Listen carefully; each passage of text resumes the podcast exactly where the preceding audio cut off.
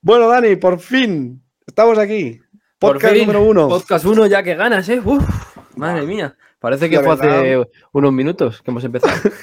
Más o menos.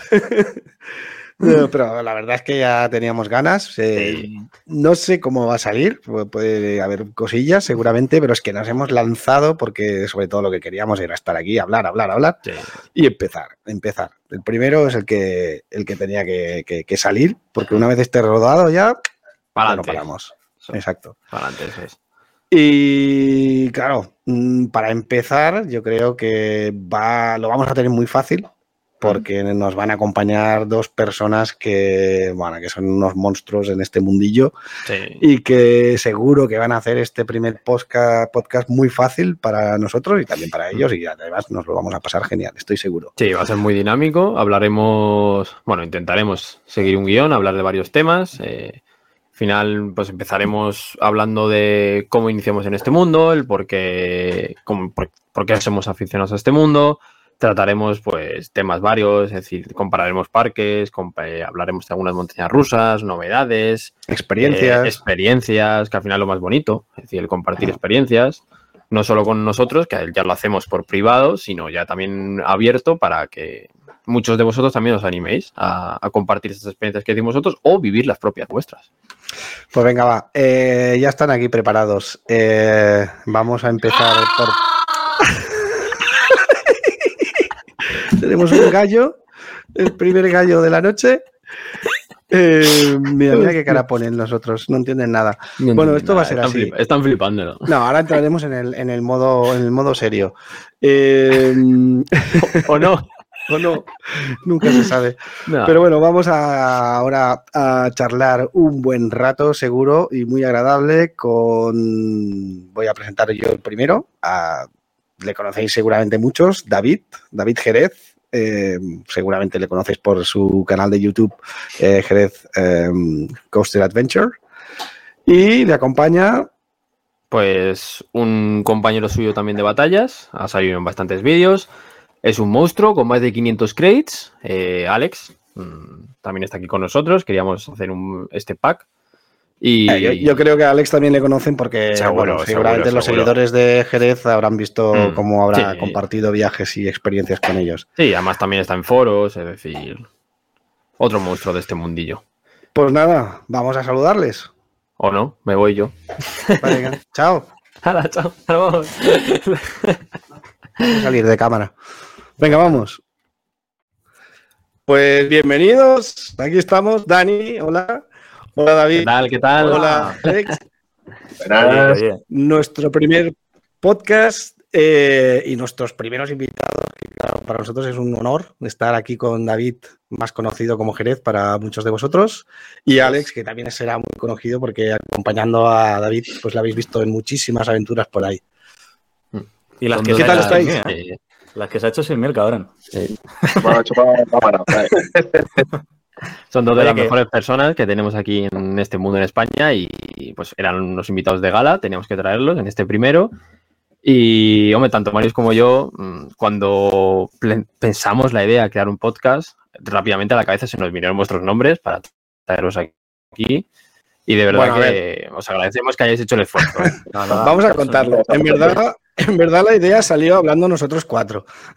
Sí, es verdad, pero es que verdad. Faltaba, faltaba el empujoncito porque fue comentarlo y ¡pua! ya está. Ya estaba el logo pero- hecho, Pero fue en montado cinco minutos, ¿eh? Cinco minutos, no más. La verdad es que es una idea que me parece maravillosa, que creo que en este mundillo en España no se ha explotado todavía como pues eh, mucho, ¿no? Y me parece una idea espectacular, así que, joder, eh, enhorabuena por, por esta pues por, por este formato y por, por- por- por poder hacer posible pues, que, claro, que- que charlemos sobre parques, sobre noticias o sobre lo que sea de manera totalmente totalmente pues bueno Libre, relajada, lo ¿no? que sea. Libre, eso es. De hecho, yo Encantado, fue, fue, eh, no me acuerdo quién, fu- quién lo dijo. Eh, creo que tú, David, que tener un espacio para hablar, necesitamos desahogarnos, ¿no? Porque al final estamos en chats, estamos eh, siguiendo en comunidades, en redes sociales, un montón de cosas, pero luego nos falta hablar. Nos y es que se dicen cosas, eh, sí. siempre.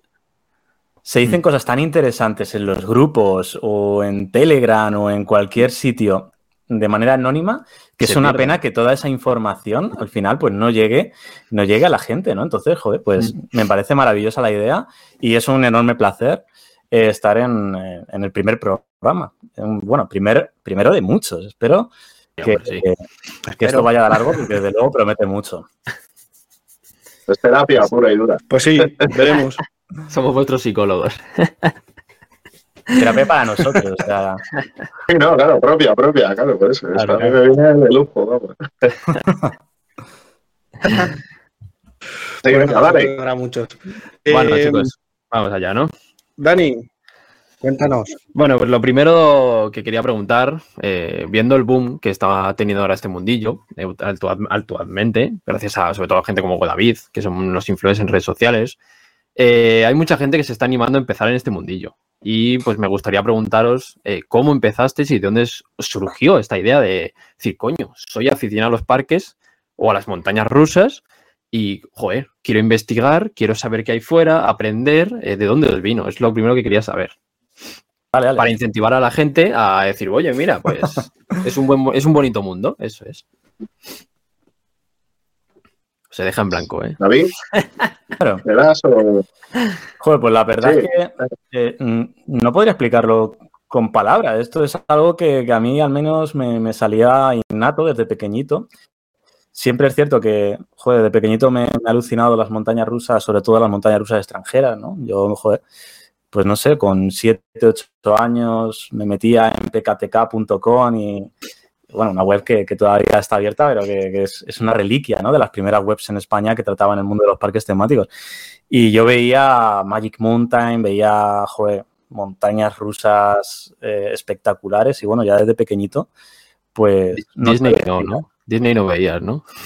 No te creas, ¿eh? Ya, joder, me, me decían Disney y tal, y claro, como cualquier niño pues, será un sueño, ¿no? Poder decir, joder, he, he ido a Disney, ¿no? Como que antes, es cierto que actualmente eh, hay más personas en el mundo que han ido a Disney y antes era como algo más exclusivo, ¿no? El que había ido a Disney o esa la, la percepción que yo tenía era de, joder, qué cabrón, que, que ha ido a Disney y yo no he podido, ¿no? Pero ahora es como que ya se ha masificado todo mucho. Pero bueno, eh, me salía de manera innata. Yo desde pequeñito había cosas que no sabía explicar y, tampoco controlar. Eh, poco a poco me fui metiendo en el mundillo y bueno, pues ya pues empecé sacándome el bono parques en Parque de Atracciones de Madrid. Eh, empecé a- con mis primeras montañas rusas intensas, que bueno, la primera creo recordar que fue Tornado, mi primera montaña rusa con, invers- con inversiones. Eh, Prototipo. empecé- ¿Eh? Un prototipo. Fíjate, un prototipo, yo tan contento de, de su- sumándola sin ningún tipo de, joder, sin ningún tipo de, no sabía ni que era Intamin, ni que era nada, simplemente, joder, pues que me llamaba la atención, ¿no? Como, como montaña rusa de acero. Y luego ya, pues fui escalando, Parque Warner. Perdona, eh, qué, qué bonitos los Digo, qué bonitos los tiempos que te subías y no sabías que, que- de quién era la montaña rusa, ni nada más que es una montaña rusa y punto. Ya está, tú disfrutaba, decía, me subo la que está colgando y fuera, ya está, ¿no? Era una montaña rusa con inversiones y ya está. Y no sabías ni que era única en el mundo, ni, ni absolutamente nada. No eras consciente, no eras consciente. Luego ya sí, luego ya, joder, empecé a interesarme más por este mundillo. Ya cuando era adolescente, encontré webs como, por ejemplo, bloggercoaster.com, que me ayudó muchísimo a, aficionarme, ¿no? Desde aquí, bueno, pues si, si nos está escuchando, un abrazo a, a de Blogger Coaster. Eh, me ayudó muchísimo a profundizar, a empezar a conocer pues todo tipo de parques, todo tipo de fabricantes, detalles, etcétera, etcétera, etcétera. Y bueno, luego eso ya fue subiendo, subiendo, subiendo hasta que pasamos de la teoría a la práctica y ya pues no podemos parar, chicos. ya no es, una, podemos parar. una droga, es, una, es una droga. Totalmente, totalmente. Y tú, Alex, a ver, cuéntanos. Yo creo que Alex, Alex. parecido, ¿no? Alex. Yo muy parecido, o sea, yo, así para, para poneros en perspectiva, yo recuerdo cuando jugaba con la plastilina en casa, yo hacía montañas rusas. O sea, yo memoricé el Jet Star, que ya fíjate el extinto Jet Star, antes de subirme. Entonces, hacía con la plastilina, con los soportes, así, bueno, de su manera, ¿no? Pero pero siempre, siempre me ha, me ha gustado muchísimo. Yo, cuando me llevaban mis padres al parque de atracciones, yo esto prácticamente medio lo recuerdo, medio me lo dicen ellos, que cuando nos íbamos, pues montaba un pollo que te cagas, que no me quiero ir, y ya me dijeron, como vuelvas a montar un pollo así, no volvemos más. Y ya, pues, porque era, era el, o sea, el parque de atracciones era la moneda de cambio para todo. Ir al parque de atracciones y todo bien. Y fuera del parque de atracciones ya, Claro, ya mal. bueno Y tenía. yo diría que el salto fue, eh, bueno, lo que hablamos, Disney World, siempre todo el mundo lo conoce, sabe que está ahí, aunque no sepa ni cómo es, pero porque ahora hay mucha más información. Pero el salto fue, yo diría, en Por Aventura, fui en el 96, en el 96, sí, al año siguiente de estrenar. Y, y ahí ya fue cuando dije, "Buah, esto ya, He, nacido para, esto ya va a ser un modo de vida, vamos. Esto me encanta y, y voy a estar todo el tiempo que pueda, claro, dentro de mis posibilidades que eran nulas en ese momento, pero ya a partir de ahí todo, la mágica, lo, otro salto importante fue en Disneyland París, donde la tematización va ya a otra... es- bueno, Disney en lo suyo, desde luego, es, es un crack, aunque se está relajando, pero, pero bueno, en cualquier caso... palo, palo. Mm. Yo creo que joder, sí, s- s- podríamos resumirlo en que no sabemos explicar de dónde nos viene. No. Yo, mi frase es, hemos nacido para esto. Sí, sí. Claro, Es- ¿se nace o se hace? Es que viene yo, de al menos, yo al menos he nacido. Marius, por ejemplo, tiene una frase. ¿Cuál es, Marius, tu frase? A tu Japonesa. Pensaba que tenía que decir la otra frase, la otra no se dice, ¿no? Aquí. eh, eh, no, yo, yo me ¿Cómo, voy a permitir el lujo de hacer la explicación. ¿Eh? Bueno, eh, me voy a permitir el lujo de hacer la explicación larga, porque me apetece. Eh, es decir, yo, claro, de pequeñito, cuando. Bueno, yo tengo unos cuantos más años, con lo cual yo empecé con el Tibidabo y Monjuic. Eh, no estaba por talento, lógicamente. Eh, y recuerdo que bajar las escaleras de casa de mis padres, porque ese día nos estábamos yendo hacia el Tibidabo, y es que yo creo que flotaba por las escaleras, ¿sabes? La alegría que te lleva dentro del cuerpo porque te vas a un parque de atracciones, pues no sé, y siendo un niño, pues no sé, son esos recuerdos que se quedan ahí, de un momento, a lo mejor es un solo día de todos los que habré ido, pero se queda ahí, con lo cual yo creo que sí, ahí nace seguramente o ya está, ¿no? El entusiasta. Pero sí que es verdad que luego, eh, claro, yo fui creciendo, aparecieron las primeras, la- el boomerang de, de Montjuic, que era la Ujú. primera montaña rusa que tenía aspecto de montaña rusa, parecido a las que veías en, en el mundo exterior. Y, en su momento fue rompedora, ¿eh? Claro, me- pero me Hombre, acuerdo de la rompedora, dije, pero en otro estilo. Total, en todos los sentidos. rompedora. Es rompedora, pero de otra forma. Y entonces, pues bueno, ya, bueno, la primera vez que te pones eh, boca abajo, eh, pruebas la intensidad y bueno, sí, te va gustando, no tienes límite. Eh, y entonces, claro, apareció Portaventura. Yo tuve la suerte de estar en la inauguración de Portaventura. Madre mía. Eh, que éramos pues poquísimos. Además estaba toda la comitiva de- del el presidente de la Generalitat con todo el periodismo detrás y todo lo que llevaba esa comitiva y nosotros íbamos como dando la vuelta al parque al, al revés de lo que hacían ellos, con lo cual lo teníamos todo vacío. Íbamos con unos tickets eh, que nos habían dado, unos eh, bonos para, para toda la comida, la bebida, todo era gratis. Eh, pues imaginaos, Wow. espectacular. Plan. Y además con mucha animación de calle, ¡buah! planazo. Con lo cual yo creo que ahí ya, bueno, ya se queda claramente que, bueno, yo soy un entusiasta, me gusta, pero solo conozco Portaventura. Y nunca se me había ocurrido eh, viajar a otros parques. Eh, incluso cuando empezaron el boom de los parques temáticos en España, cuando apareció pues Parque Warner, Terra Mítica, Isla Mágica y tal, no los conocí.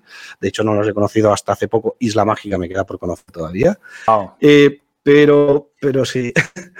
Pero yo creo que ya estaba ahí y entonces yo me basaba en, bueno, voy a, a, a Portaventura, eh, conozco Disney, pero de momento no tengo ganas de ir. Y luego mucho Internet, mucho YouTube, seguía a Theme Park Worldwide, a Park Review, a algunos otros. eh, y bueno, ibas viendo costers y algún día te aparecía una que te hablaba de un parque, ¿no? Te, aparecía por ahí Fantasyland. Y dices, bueno, ¿dónde está esto? Alemania, vale, da igual. Luego no sé qué, Cedar Point. Y luego, claro, cuando vas mirando y mirando y mirando, hay nombres recurrentes. Y luego, luego ya dices, hostia, Cedar Point, otra vez. Y al final ya dices, hostia, ¿este parque dónde está? Eh, primero lo miras, ¿no? Miras ya, buscas Cedar Point todo lo que tiene. Y cuando ves todo lo que tiene, dices, ¡buah! Madre mía, porque ya cuando estoy hablando de estas fechas ya tenían a Maverick inaugurada. Wow. Eh, pero claro, Topfield Dragster, o sea, estás viendo ahí unas bestias que dices, madre mía. Eh, y entonces, pues, casualmente, la vida me lleva a Cleveland. Porque yo la primera vez que miré dónde está Cedar Point para ir a visitarlo, dije, pero a ver, ¿dónde Espera un momento, Mario, Point? es que, eh, para que lo entienda bien la gente, has pasado de Montjuic a Portaventura a irte a Cedar Point de una. Eso es muy Mario, ¿eh? Es que Fue tal- es que fue tal cual. O sea, yo no había visitado ningún otro parque que no fuera Portaventura grande, eh, pero sabía bastante ya, o sea, sabía no sabía de fabricantes ni mucho menos, pero yo sabía que en Cedar Point existía, que estaba ahí perdido en el culo del mundo de Estados Unidos y que era la bomba, ya era como la de las montañas rusas. A, a ti lo que, te- lo más te enganchó, lo que más te enganchó de los parques entonces eh, fue el- las montañas rusas, el acero, no Sí. eh, que te trasladen a otros mundos, la tematización, la narración de la historia. eh, lo que te atrajo fue el acero, ¿no? Yo lo digo claramente, a mí Yo por creo que ejemplo, me- también. principalmente a mí también. Principalmente era el acero. Lo que pasa que es verdad que a mí la visita de un parque temático, ya en ese momento, aunque solo conociese Portaventura, yo no me daba cuenta, pero claro, Portaventura está muy bien tematizado y sobre todo en su momento cuando empezó había mucha animación de calle, por lo tanto, pues estaba, está- bueno, estaba mejor que ahora, o sea que ya con eso lo decimos todo. Eh, pero bueno, la cuestión es que la vida me lleva a, a Cleveland y cuando yo me entero que voy a estar una semana allí, digo, a ver, ¿en serio me, me van a traer a una hora de Starpoint? Entonces toda la gente, bueno, era un máster de, de alto standing eh, y todos los que venían conmigo, pues bueno, era un entorno como que, de hecho ese estigma social un poco existe, yo lo he vivido, que si a mí me daba como vergüenza reconocer que sabía los nombres de Huracán Cóndor y, y, bueno, de todas las, las atracciones eh, que ya conocía, ya sea de Montjuic, Tibidabo o las que fuera, eh, porque era como te tildaba infantil, ¿no? Bueno, no es un sé, era tema, como- es un tema costaba, muy ¿eh? interesante. Es un tema muy interesante. Eh, un poco los prejuicios que se forma la gente cuando cuentas que tú eres amante de, de los parques temáticos o de las montañas rusas, ¿no? Mm. Eh, Claro, ¿por yo creo que forma un poco parte de la cultura. Sí, la cultura en Sí, España es, que muy distinta, por ejemplo, en. Alemania. Claro. O, sí, los pañocos, ¿sabes? O sea, que una vez ya luego vas viendo otro mundo, pues lo que pasa aquí en España es lo que es. Tampoco los parques no existían hasta finales del siglo pasado. Eh, los temáticos, me refiero a los, los, los que pueden enganchar más a la gente, son los que están en los parques de atracciones, que eran más como para ir con las familias y los niños. Los padres iban al parque de atracciones a acompañar a los niños, no porque quisieran ir a ellos. sufrirlo. a sufrir las colas, a que se suba solo el niño y tal. Entonces, claro, no, desde el punto de vista de un adulto, es lo que tú dices. Yo creo que aquí en España. Entonces a mí me costaba, con, ese estigma me costaba, ¿no? Pues eh, decirle a mucha gente, a no ser que fueran amigos míos, que también les gustara mucho Portaventura y íbamos cada año, eh, pero no me atrevía a decir, vamos a viajar aquí, vamos a, viajar, a visitar otros parques y tal. Pero claro, me planto allí y entonces ya salí del armario, yo lo digo tal cual. O sea, ya dije, a mí me da igual, la gente se iba, se iban a, a Chicago de visita, se iban a las cataratas de Niágara, se iban a todo lo que era turístico interesante de la zona alrededor de Cleveland. Y yo digo, no, yo voy a gastar mis días eh, en Cedar Point. Claro, la gente alucinaba. Aún así, gasté ¿Cuánto- a ¿Cuántos días personas. estuviste? ¿Cuántos días estuviste? En teoría, tuve la mala folla de, o sea, en dos días, pero el día de ida. Eh, cuando yo llegué al aeropuerto, nuestro avión, que era de Filadelfia, creo que era, eh, no había salido todavía. Con lo cual, fuimos con 12 horas y pico de, reta- de retraso. Cuando llegamos a Estados Unidos, perdimos el vuelo de conexión hasta Cleveland, con lo cual nos quedamos a dormir en Filadelfia. Al día siguiente fuimos para allá, perdimos, vaya, pues fue eso, un día casi entero a, a, a Cedar Point. En verdad, hubiésemos estado un día y medio aproximadamente. Bueno, estuvimos pues casi medio día. Con lo cual, medio tiempo va a hacer muy poquito, pero yo no me acuerdo, el otro día lo dije, eh, así de memoria no me acuerdo, pero claro, es que tengo Maverick igual mi credit 18 o 17 o 15. Es que- la casa por el tejado. ¿no? Entiendo que la, Sí. la semilla se siembra fácilmente teniendo Maverick en tu crédito número 18. Pero es curioso, ¿eh? Claro, antes, estoy an- antes citabas 2010. Antes citabas ciudades, tío, y te puedes creer, yo creo que ya esto es uno de los grandes síntomas de la enfermedad, ¿no? Cuando mm, citan ciudades y ya pienso en los parques que están en esas ciudades. Es que eso es, Tal cual. es un signo ine- inequívoco. Me ha dicho Chicago, Six Flags Great America, me ha dicho no sé qué. Es que enseguida, tío. Me pasa lo Pero yo estoy hablando. Ahora yo creo que, claro, nosotros los cuatro que estamos aquí, pues creo que estamos en ese nivel, vamos a llamarlo de no lo sé. pasión, mm, es difícil definirlo, pero sí que estamos a un nivel un poco habitual. Eh, pasa eso, lógicamente. O sea, esto yo estoy pensando todo el día en parques. O sea, tener un podcast donde podamos hablar de montañas rusas es perfecto. Porque es lo que hago todo el día. Eh, claro, claro, totalmente. Mm. Entonces, la cuestión es que eh, después de eso, estamos hablando de 2010, yo todavía no me atrevía a hacer ese turismo de parques, ni mucho menos, sino que empecé a engañar amistades, a pareres. Te llevo a Ámsterdam y de paso nos vamos a Walibi Holland, que estrenan Eso, lo todos, Eso también lo hago yo, más. Eso es lo que terminamos haciendo todos. Yo creo que los que nos están viendo... no, pero también es muy bonita la iglesia de... Sí, sí, sí. los que nos estén viendo a lo de la pantalla, yo creo que la, la mayoría harán lo mismo. Sí. Claro, lo que pasa es que bueno, un loco de rutas puedes invitar a alguien. Claro, pero o sea, te puedes llevar a alguien a, o sea, a y Disney, a Amsterdam y Efteling, a mm, Colonia y ¿Cómo, Fantasía. ¿Cómo te llevas a alguien a Ciudad a Friburgo o Estrasburgo? Claro. Eh, puedes, puedes venderla ahí con las cataratas del Niágara, pues una escapadita de, un poquito a la ciudad de Toronto. Pero son, pero son, muchas, horas, son muchas horas de coche. Claro, claro. Es una puta fácil, ¿eh? No es como... cinco horas y pico cruzando la frontera. ya total. Hay destinos y destinos, ¿no? entonces pues yo tardé bastante. Todavía tardé bastante en decidirme a decir, bueno, para, para, viajar de verdad, para conocer este mundo, me voy a tener que meter en las comunidades que, que existían, la mar de parques, PAC, Em, y tardé bastante. Y además, justo cuando decidí realmente meterme allí para conocer gente y viajar con, gente como vosotros, para, definirlo de alguna forma como los enfermos de las rutas, eh, pues tardé hasta el punto que me pilló la pandemia. O sea, cuando yo me había decidido y me quería apuntar a una primera ruta, ¡pum! llegó la pandemia. Con lo cual, estamos hablando ya de algo muy, muy, muy reciente. Fíjate, ¿eh? Pero fue yo tenerlo tan claro, y además eso sí que es verdad, en la pandemia, claro, yo creo que lo hicimos todos, nos hartamos de ver vídeos. Bueno, David se hartó de, de hacerlos. Yo de producirlos. Exacto. Y, nosotros de consumirlos. Y, joder, yo creo a mí y a muchísima gente, tú y otros eh, creadores de contenido de este mundillo nos salvasteis la vida porque es que yo pasaba mm. horas. O sea, vuestro, vuestra ruta de Estados Unidos, el American Dream, os puedo asegurar que en vuestro coche iba otro. No sé cuántos más iban, ¿eh? pero yo estaba. claro, sí tengo que decir que incluso la pandemia a mí, aunque es, bueno, sea políticamente incorrecto, incluso a mí me salvó porque, porque tenía una cola de vídeos por editar absolutamente demencial, porque se me juntaron dos viajes, Turf of Legends y, y American Dream. Yo creo que es la vez que más vídeo tenías acumulado y mira. Pues, entonces fue, se produjo como el momento perfecto, o sea, una sinergia de elementos eh, perfectos para, para, para, dar salida a la cantidad ingente de parques que habíamos visitado ese año, tanto en American Dream como... ¿Estamos diciendo que David ha tirado el virus en China aposta? no, Yo soy un good guy. Yo soy un buen tipo. No, no, pero la verdad es que no, no puedo decir que, joder, que aproveché bien el momento porque también se produjeron los, los hechos, los hechos eh, correctos, ¿no?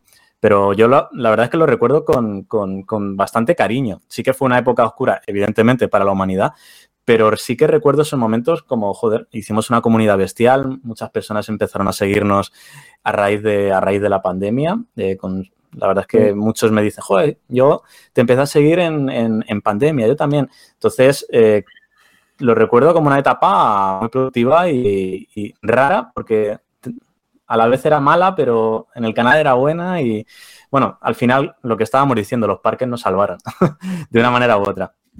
Sí, sí, tal cual.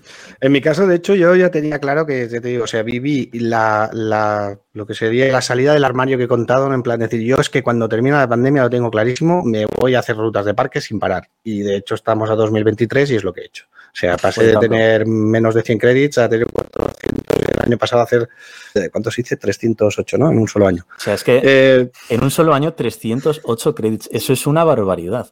Yo como mucho, como mucho con Alex en American Dream nos hicimos 140 y creo que fueron 144 y fue como, basta ya. De saturas, a final de saturas. Basta ya. Siempre lo he dicho, ¿eh? cuando haces un gran viaje lleno de parques y lleno de montañas rusas, llega un punto en el que dices, necesito parar porque voy a implosionar y aparte no estoy valorando lo que estoy visitando. Entonces, Es más eso. Yo, yo como tal siento que sí quiero más, pero es verdad que no, ya no lo valoras igual. Es como un suma y sigue.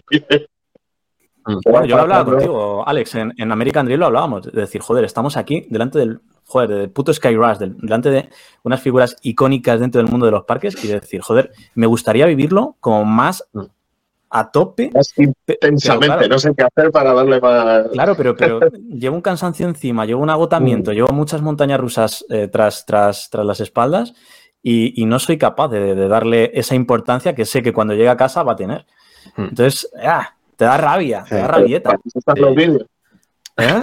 Para eso están los Y vídeos. sobre todo, bueno, Pero ya es a te vas convirtiendo en un traga, traga parques, un traga credits, ¿sabes? Entonces, pues no sé, es como que va, quieres más y más y más, eres un devorador. Terminas por, no, yo también es verdad que terminas por no valorar eh, los, los parques y las montañas rusas que haces. Y eso yo no sé si es contraproducente, porque eh, cada parque que visitas tiene una historia, tiene un contexto y creo que todo tiene que valorarse.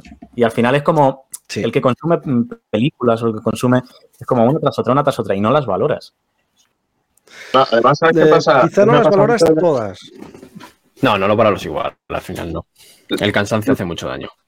Bueno, es que Hombre, es el ya- cansancio, no duermes bien, mala alimentación, las rutas en coche que quieras que no cansan, es decir. Contar a Alex.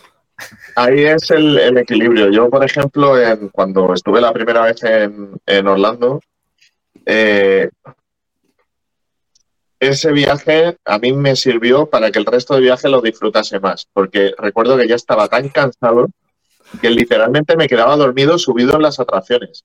O sea, yo en el simulador de, de Los Simpsons, yo me quedé frito, tío.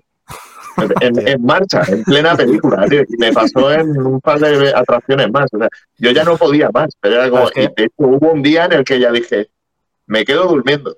Me quedo en- durmiendo en el hotel. Y mañana Eh. sigo, tío, porque ya no puedo más. No acompaña. Entiendo que, claro, en, en ese caso se juntaron el hambre y las ganas de comer. Los horarios brutales que tienen los parques de Orlando ahora se han moderado un poco respecto a la pandemia, sí, pero yo- encima tú, el ansia viva que tú tienes visitando parques, que doy fe que la tienes. Sí, sí, yo cuando fui, Universal abría a las 8 de la mañana, que me parece pues, eh, surrealista. O sea, ¿cómo puede abrir un parque a esas horas? Y cerraba a las 12 de la noche. Y como te metieras en las Extra Magic Hours, estas de Disney, pues a lo mejor te cerraban a las 2 de la mañana y abría luego a las 9. O sea, y claro, yo, no, no, claro, al final es cuando menos gente hay. Y venga, y bu, bu, bu, bu, bu, ya, pues hoy no ceno, venga, ya, bu, bu. Claro, al, al cabo de una semana yo ya no, Que no sabía ni dónde estaba. tío. Eso es muy tuyo, de no como, hay que seguir rideando, ¿no? Pues no Como. pues no duermo, voy, voy quitando cosas, Claro. pero, pero bueno, eso, eh, eh, hay que buscar el equilibrio en el que claro que estás cansado, pero, pero bueno, saber, saber dónde estás al menos. ¿no? En una ruta, desde luego, hay que, hay que dormir bien, sobre todo. Hay que alimentarse bien, sí. porque si, sobre todo si es larga, pero sobre todo hay que descansar, porque si no, sí que agota. Y mentalmente, sí, es verdad. Yo, yo al final, el año pasado, llegué bastante, bastante agotado. Eh, me acuerdo que en, en Portaventura, en Halloween, que nos vimos, David, eh, me lo comentaste. Digo, yo creo que no estáis aprovechando. Y veníamos, Dani y yo, de hacer precisamente lo de Polonia. Veníamos Claro, de vinimos- bueno, vinimos de Estados Unidos, de hacer 10 días más o menos, 10, 11 días, y nos fuimos a la semana o a los 7, 8 días a, a Polonia, 2, 3 días. No, ¿cuánto fue? 4 días. 4 días. Y fue saturado, sí. Pero yo creo que yo hasta ahí no estaba saturado. Yo tengo bastante aguante. He comprobado por las rutas que he hecho y el ritmo que le he pegado eh, que tengo bastante aguante. Pero la última semana de Bélgica eh, que me tuve que hacerla solo, que fueron como tres días y tal, eso sí me cansó muchísimo. Porque, claro, ya vas acumulando mucho más y es verdad que ya vas sumando. Bueno, sumar por sumar, porque se me había metido en la cabeza que, claro, que ya que estaba. Yo empecé con 99 créditos el año pasado, con lo cual pude hacerme el, el 100, el 200, el 300 y el 400 en el mismo año. Yo ya me, me imaginaba esa foto, ¿no? Con el 100 en las Y cuatro imágenes. hombre, de- Y yo me siento un hombre, madre mía. Claro, cuando me vi con 300 y algo, dije, hostia, ya por poco más, ya me saco 25 créditos. ¿De dónde sacas 25 créditos? Pues de Inglaterra. Y entonces, bueno, ahí me junté con Jordi, que él también quería llegar a sus 100 y nos fuimos a, a Inglaterra para, para llegar a los 400. Pero eso sí que ya fue muy metido en calzador y así, ahí sí que ya en noviembre llegué muy justito. Más que disfrutando, Y, eh, sobreviviendo casi, ¿no? Sí, fue forzado. Casi. Casi. y cuando, sí, cuando tú demasiado. haces una ruta sobreviviendo, desde luego no es, no es el, el- Igual, no es el- igual. no es lo idóneo para, No. para, para vivir todas las experiencias, para captar todos los detalles, para, para joder, estimularte, para emocionarte. No, no, Sí. no estás tan receptivo. Sí, está claro. Bueno, to- todos entren. Pero bueno, eh, que luego descansas un mes y el cuerpo ya te lo vuelve a pedir de nuevo. ¿eh? Sí. Eh, Echar de menos, sí. vamos. El cuerpo te lo vuelvo a ver. Yo en, la, en la- en la pandemia lo pasé eh, francamente mal, hasta que por fin pude hacer con Alex Belgium Mania, porque era como, uf, madre mía, y, y, joder, y vías las montañas rusas, vías los parques, eh, yo editando vídeos de América, etcétera, etcétera, y era como, joder, quiero ir, y además se produjo el hecho de que quería ir y no se podía ir. Los parques estaban abiertos y no podías entrar en los países o estaba todo muy restrictivo y era una sensación ¿cuándo de verdad de cabreo. Junio, julio, Pero- cuando empezaron a abrir, por ahí, Sí. ¿no? Junio, julio, cuando empezaron a abrir. Pero hubo una época en la que ya yo en estaban, julio me fui a Efteling. ya estaban Mm. todos los parques abiertos y era en plan de, no, es que todavía, si eres de España o eres de una zona concreta, no Sí. puedes salir. O sea, yo me acuerdo que El- Belgiumenia, cuando lo, lo- lo organicé con Alex, eh, era algo de, macho, es que hasta el último día no sabías si podías viajar, porque la PCR te podía dar positiva.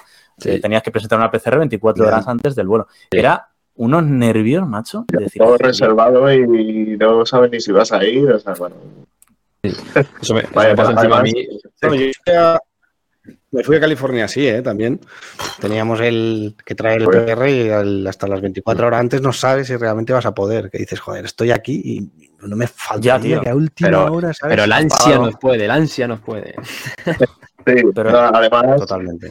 de- yo diría que mi el, el mayor acelerón de, de viajes, de parques y de, no parques, o sea, todo fue justo antes de la pandemia. O sea, entonces fue como un pasar de 100 a 0 que, que igual yo personalmente, ostras, es que iba ya lanzado. Hombre, no desde luego yo, lo de Marius, eso yo creo que es insuperable, pero, No, pero recuerda lo que estábamos preparando, Alex, ¿eh? para el 2020. Que no lo vamos a claro. pero recuerda lo que estábamos preparando, que es que iba a ser algo muy se tocho. queda ahí en el... En el para- limbo. ¿Quién sabe? Claro, me, me estimulaba mucho y fue como, pues ahora no. Y asimilarlo costó, ¿eh? Costó. Sí. y pararlo todo en seco y bueno, eso. Bueno, de hecho yo, eh, aparte yo por mi parte con, con mi pareja eh, me, me iba a Orlando otra vez, bueno, lo tenía todo contratado, lo tuve que ir cancelando y al final no perdí ni un duro, pero yo cuando saltó la pandemia a mí quedaba tres meses para irme. Guau. Tenía los vuelos, lo, lo tenía todo ya, menos las entradas, que eso seguramente no me lo, bueno, no sé si me lo habrían devuelto o no, pero, pero el hotel y los vuelos me devolvieron todo por lo menos, pero Sí. ya estaba todo preparado. para Míralo irme. por el lado bueno, que no hubieras pillado Velocicoaster ni Iron Washing. Y ya cuando vuelvas, pues. No.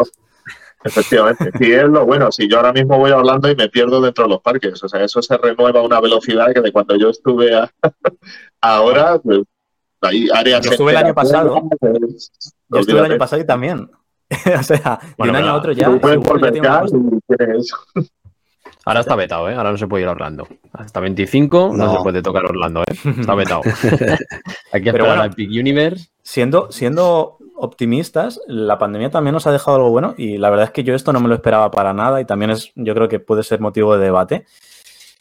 Cómo los parques están invirtiendo salvajemente, sobre todo en Europa, yo esto no me lo esperaba para nada y sobre todo en España, que me lo esperaba todavía menos, cómo los parques están invirtiendo una y otra vez y una y otra vez en proyectos, ya no solo de montañas rusas, dark rides, etcétera, etcétera, flats, eh, están viendo como, estamos viendo como una especie de explosión espectacular que en Estados Unidos es más normal, pero en, es- en- en Europa, desde luego, yo no pronosticaba este, este campo, ni muchísimo No. menos, a tan corto plazo. Cómo los parques se han reinventado y han apostado por, por, por proyectos multimillonarios. Esto es digno de estudio. Sí. Mm. Sí, sí. Y lo que tú dices, España que es, vamos, o, o era el país por autonomía de, de, de los parques malos. A ver, con sus y tal, pero uf, ostras. Yo, y- yo no diría de los parques malos, sino de las, de las, de las pocas inversiones. Sí. No, yo creo, Bueno, por aventura le sigue pesando ahí un poco lo del trato al cliente, con lo de las colas y tal, pero, pero bueno, en cualquier caso sí ha tenido siempre como más dinero, ¿no? Siempre ha sido al que mejor le ha ido y tal. pero aún así que se junte un charter que realmente sabemos poco de, de detalles concretos, pero bueno, tiene una pinta brutal, eso que pinta costa un dinero y que se junte con Batman Gotham City Escape.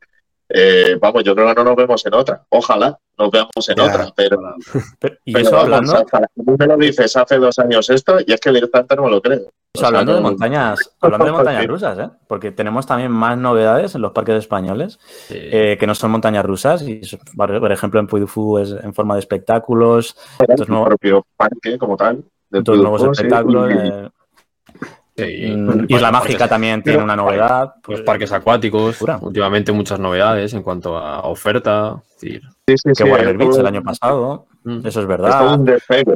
Además, eh, Warner, claro, con la con el motivo de su nueva montaña rusa, claro, está repintando el parque entero. O sea, esto es como se siente como un punto de inflexión totalmente para el, el futuro de- del parque. Ojalá así sea. sí. Porque, Es un momento- ¿Vosotros no creéis, no creéis que en verdad todas estas inversiones que ya vienen de antes de la pandemia, lo único que pasó con la pandemia es que quedaron paradas de alguna forma, como casi todo que quedó parado, y luego se retomó? Es decir, nos da la sensación, porque nosotros nos hemos enterado después, ¿no? que la pandemia puso en jaque a muchísimos parques, eh, y claro, desde nuestro punto de vista dices, "Hostia, ¿cómo lo se van a arriesgar a posteriori a hacer las inversiones que, van a, que, que están haciendo ahora?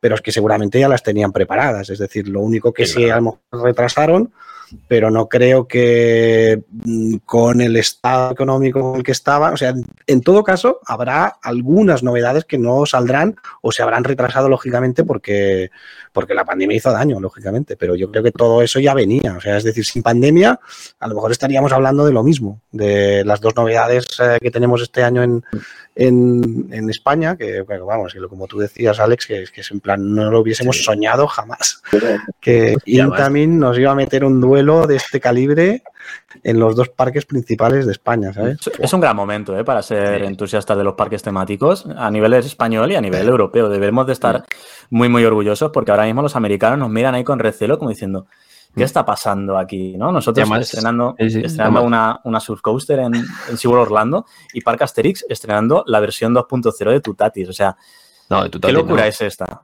De Pantheon, De perdón. Panther. Eso es. Eh, ¿Qué está pasando? ¿Qué, qué está ocurriendo? ¿no? Y encima con- con Yo, yo lo decía así de broma, pero que es verdad. Digo, joder, ahora que a raíz del niño, digo, voy a, voy a estar una temporada viajando menos, digo, me traen las novedades a casa. O sea, no puedo pedir más.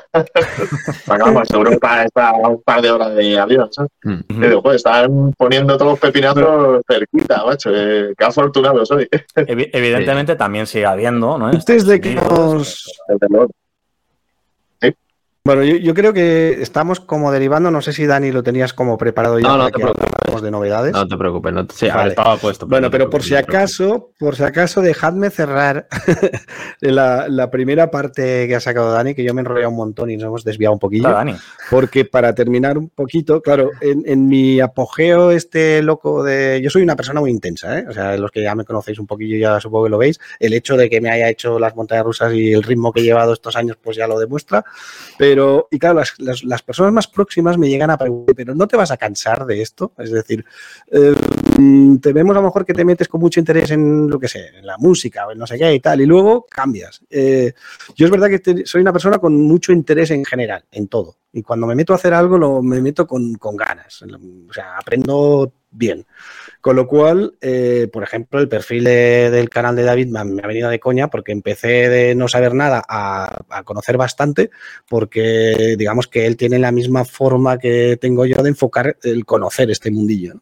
Entonces, claro, yo me meto de lleno absoluto en la práctica y en la teoría, por decirlo de alguna forma, hasta un punto que internamente yo me siento como eh, que esto es lo que me gusta. O sea, una vez ya me pego un par de rutas grandes, digo, realmente yo es que he nacido. O sea, eh, es lo que quiero hacer el resto de mi vida, lo tengo clarísimo. Y esa, no sé si a vosotros os pasa, menos a mí con esta afán de conocer y de aprender y tal, es como que andas cosas o aprendiendo un montón de cosas en la vida y como que te falta tiempo y tal. Bueno, de alguna forma, yo cuando decidí que mi mundo era este para siempre, eh, tuve una especie de relax espiritual en el sentido de que ya mi vida está solucionada, no me tengo que preocupar de nada. Mis vacaciones están clarísimas porque me voy a ir de parques, eh, simplemente voy a trabajar para conseguir dinero y luego viajar, nada más. Y además pero es verdad, es sentí una relajación espiritual en el sentido de que no se me va a acabar jamás, porque en parques hay un montón por visitar en el mundo, que vaya a ritmo rápido hay muchísimos, y además hay innovación. Con lo cual, eh, bueno, dije, ya está, esta, esta es mi vida y esta va a ser. Y en paralelo me llega, que ahí viene la frase que había introducido Dani al principio, me llega una información de un concepto japonés que precisamente dice que es, es eso, el, aquello que te justifica vivir y se llama Ikigai. Entonces ahí el concepto Ikigai, si lo investigáis un poquillo, también te comenta que las personas que encuentran su Ikigai se sienten relajadas en el modus de vida porque ya saben que eso es lo que han nacido o han nacido para hacer eso y que el resto de su vida lo van a hacer. Entonces fue como yo lo viví, lo experimenté, dije, pues ya está, yo a partir de ahora quiero hacer esto toda mi vida y luego me llega el concepto y dije, pues ya está, tío, o sea, el ser entusiasta es mi Ikigai. Claramente. Sí. Y ya está. Yo siempre lo he dicho. Siempre lo he dicho. Eh, no es nada sencillo encontrar lo que te apasiona. Mm. Eh, eh, yo creo que, el, 80%, el 90% de la población no sabe lo que le gusta, con lo cual no puede explotarlo y no tiene como un objetivo claro en la vida, ¿no? Eh, yo también, como tú, me siento muy afortunado porque desde muy jovencito me di cuenta de lo que, lo que me apasionaba. Encima, estoy pudiendo, joder, gracias a YouTube y a esta plataforma, y a las redes sociales estoy pudiendo transmitir eh, toda, todo, todo, ese entusiasmo, ¿no? Que tú también, pues, sí, tu, pasión, tu pasión por los parques, sí. Claro, o sea, estamos en el momento correcto para poder trasladar a, a, la gente todo, todo esto, ¿no?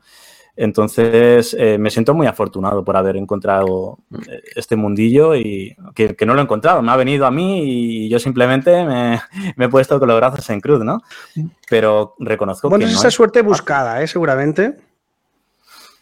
¿no? Hmm. al final, cuando realmente tú tienes muy claro algo, lo persigues. Es decir, que sí, se te da, estás en una situación ahora mismo que pues, hasta incluso el canal podría llegar a permitir a lo mejor vivir de este mundillo. Eh, pero al final te has encontrado ahí, puedes decir que has tenido suerte en algunos puntos, algunas cuestiones, hasta la pandemia te vino bien, pero, pero lo has buscado. es aquella suerte buscada que no es de casualidad. Efectivamente, detrás hay muchísimo trabajo, ¿no? Pero pero bueno, hablando en términos de, pasión, eh, sí que es cierto que me siento muy, muy, con mucha suerte de haberla podido encontrar, aparte de otras pasiones que también tengo en mi vida, pero, pero bueno, eh, esta es como que, joder, me llena muchísimo y, puedo explotarla de, una manera que jamás me había imaginado cuando yo era un, niño con cuatro años, iba a la feria y miraba las atracciones embobado. Entonces, joder, tengo, tengo, tengo mucha suerte. Además, es, lo que dice Mario, que, es lo que dice Mario que es, es, o sea, yo tengo distintos hobbies, ¿no? Me gusta el cine, tal, no sé, pero los parques es lo único que no me cansa. Que no es, a veces le echo más caso, a veces le echo menos caso, no, es como que están ahí. están ahí siempre muy intensamente, ¿sabes? Luego hay otras cosas, pues hoy me da más por el cine y, y tengo una temporada que veo muchas películas, luego lo dejo más de lado y tiro para otra cosa pero es, es, el, es el hobby, o sea, los parques y luego ya otras cosillas que, que entretienen. Cierto, porque uno, uno, va pasando por épocas, tío, a lo largo de la, de la, vida, pues igual que la música, a lo mejor de joven te gusta un tipo de música, de mayor te gusta otra y al final, yo qué sé, terminas escuchando a Mozart.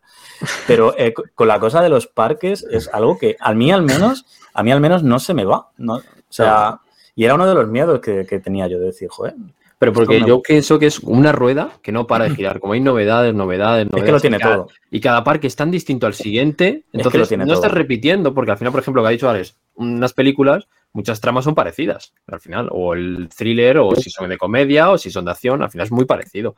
Pero aquí, como es todo tan distinto, y cada montaña rusa es distinta, cada atracción es distinta, cada raíz es distinta, todo. Entonces, que, no para, no para, no para, Que, tampoco es, o sea, no es ni mejor ni peor. O sea, el que le gusta el cine puede decir, no, no, es que a mí me gusta el cine, diga lo que tú O sea, no es ni mejor ni peor, pero es cierto que es una afición muy completa, muy cara también, pero muy completa, porque hablamos de parques, ¿no? De visitar parques, sí, pero cuando no estamos visitando parques, ¿qué estamos haciendo? Pues a lo mejor estamos visitando una ciudad que, pues de otra manera, a lo mejor no hubiéramos eh, podido visitar o, jamás hubiéramos eh, terminado ahí, ¿no? Eh, culturalmente es muy completa esta afición, eh, visitas países, conoces gente, bueno, no sé, la veo como muy completa. No solo ya es a nivel de visitar parques, sino encima conocer gente, pues a lo mejor como vosotros. Sin el mundo de los parques yo no os hubiera conocido, por ejemplo, a, vosotros, ¿no? Eh, entonces, joder, mola mucho. los que nos estén viendo al otro lado de la pantalla. Mira, se están poniendo románticos, ¿eh? Que esta pasión te lleva a eso y además, eh, antes ha preguntado David si a mí me había enganchado las montañas rusas. Yo creo que las montañas rusas de alguna forma me, me trajeron más porque no era tan conocedor de que realmente se puede llegar a trasladarte de una forma tan brutal y hacerte sentir tanto cuando un parque temático realmente combina las dos cosas, como puede ser Fantasyland, o bueno, yo que soy un enamorado de Europa Park, o cuando ya pues tocas eh, Universal o Disney, ¿no? que están a un nivel de tematización que es espectacular. Experiencias como Rise of the Resistance, o sea, solo es que no se puede contar, tienes que vivirlo y ya. Em, no sé, ese nivel la sensación que tienes cuando realmente estás trasladado, te han, te han convertido en un niño o en un de ser etéreo que estás en una fantasía, eh, bueno, es que no tiene precio. Yo creo que esa es la auténtica pasión. Ahí es donde va a fondo el, la, ¿No pasa que ¿No os pasa que según vais profundizando y adquiriendo conocimientos, os, volvéis, mucho más analíticos y cada vez es más complicado entrar en ese juego que te ofrece un parque? Sí, sí. En plan de, te quiero trasladar a tal mundo, pero seguro que estás en la ride y estás diciendo, siempre cuentas un pero. Siempre cuentas un pero, sí. Ay, es que este movimiento no está bien sincronizado, lo que estoy viendo en la pantalla está animatronic y podría ser... ¿No os pasa que os volvéis demasiado analíticos y no, no, disfrutáis? bueno, pero, yo tengo como dos modos en la cabeza. O sea, tengo por un lado el que me pasa también con el cine, que yo veo una peli y me gusta, y luego veo un análisis de esa película y sacan los fallos o las incongruencias y tal, y no los noto, pero porque me pongo en, modo buen espectador, digamos. Y todo me parece bien. Y luego lo disfruto de esa manera, y luego lo disfruto, pero me gusta probarla varias veces, o luego lo disfruto técnicamente. ¿Te cuesta ponerte en ese modo? O sea, tienes que, tienes que hacer un trabajo consciente de decir, no me voy a poner analítico, voy a disfrutar. Automático. Yo, por, yo, por ejemplo, me, tengo que poner... hay efectos complejos o que no sé muy bien cómo lo han hecho o tal, ahí me tira y es cómo ha funcionado esto. Tal, y, por ejemplo, cuando monté en, a ver, Amazon Spider-Man de Universal, hubo un momento, la primera vez que monté, que lo estaba disfrutando como un enano, y hubo un momento que me quité las gafas y me dio rabia. Digo, no, esta era la de disfrutarlo, no te quites las gafas para ver cómo Toño lo han hecho. Porque dije, es que, pero vale ya, o sea, es que no entiendo nada de lo que... Hay que decir que es una locura esa Dark ¿eh? está muy, muy lograda y tiene años, ¿eh? Ya, pero es que es, tan increíble, tío. Eh, es complicado. Mi modo, modo natural es el del disfrute. Yo voy más. Dejarte llevar. Soy menos es lo mejor, dejarte llevar. Sí. Dejarte. Una vez que entres por la Es verdad que no tiene nada que ver el entusiasta del principio con ahora, pero sí que es verdad que, bueno, que sí, yo creo que mi, faceta número uno es esa en general. Luego eh, tengo que hacer el esfuerzo al revés. Me voy a poner analítico para saber realmente a disfrutar los elementos o ver realmente qué, qué, ofrece cada uno de ellos o qué busca ofrecerte, sobre todo en algunos elementos ya más bestias, ¿no? En la intensidad bien llevada porque intensidad mal llevada para mí es dolor y eso no me gusta. Pero cuando la intensidad está bien llevada, pues eh, normalmente, sobre todo RMC está haciendo elementos nuevos, ¿no? Que, que nos, a mí me cuesta a veces interpretarlos, ¿no? Luego, ¿Sabes qué me ha pasado? Bueno, esto lo hablaremos más adelante seguramente, pero he tenido que explicar el, motivo de un elemento en concreto y cuando realmente te pones a explicarlo es cuando lo analizas a fondo y entonces lo comprendes más y dices, ah, vale, coño, esto el creador que se lo ha inventado lo ha diseñado de esta forma porque lo que busca es esta sensación. Entonces ahí sí me vuelvo el analítico que, está en mí, pero mi modo natural eh, es, el otro, es el de ir, y dejar disfrutar. Mm. A mí, por ejemplo, me pasa mucho que cuando estoy haciendo una ruta, por ejemplo, a un top de, por ejemplo, las 10 eh, atracciones, o bueno, este como montaña rusa suele ser, que más me ha gustado del viaje. Cuando llego a casa y me siento en la silla, es que es completamente distinto. Porque es cuando estás en el momento del parque, te dejas llevar y te, las emociones están en caliente, pero una vez que llegas a casa, te pones lo que decimos más analítico, empiezas a pensar, no, pues a esto le falla esto. Esto le falta un poquito de intensidad en este punto. Aquí tendríamos que buscar un poquito más de airtime. Y al final cambia completamente. Entonces, al final lo mejor es desconectar el chip una vez que entres por las puertas del parque y ya tienes tiempo en tu casa hasta que vuelvas a irte de ruta otra vez para poder volverte más analítico. Porque es que si no, yo creo que no disfrutas, porque ves todo peros y no disfrutas del parque. No, pero luego llegas a una situación en la que tú disfrutas analizando, tío. ¿Te gusta? Sí, sí, yo, lo disfruto mucho. Yo lo disfruto mucho. O sea, de verdad, para mí las, dos partes son, son, malas, no son malas, ¿no? pero, pero me gusta tenerlas separadas. O sea, porque si no, una distrae a la otra, ¿sabes? Eso es, mm. eso es. Yo se lo consigo, yo, yo me dejo llevar. Y luego más mental, más mm. cerebro calculando. Mm. Sí, la verdad que sí. Qué silencio, ¿eh? Venga, Dani.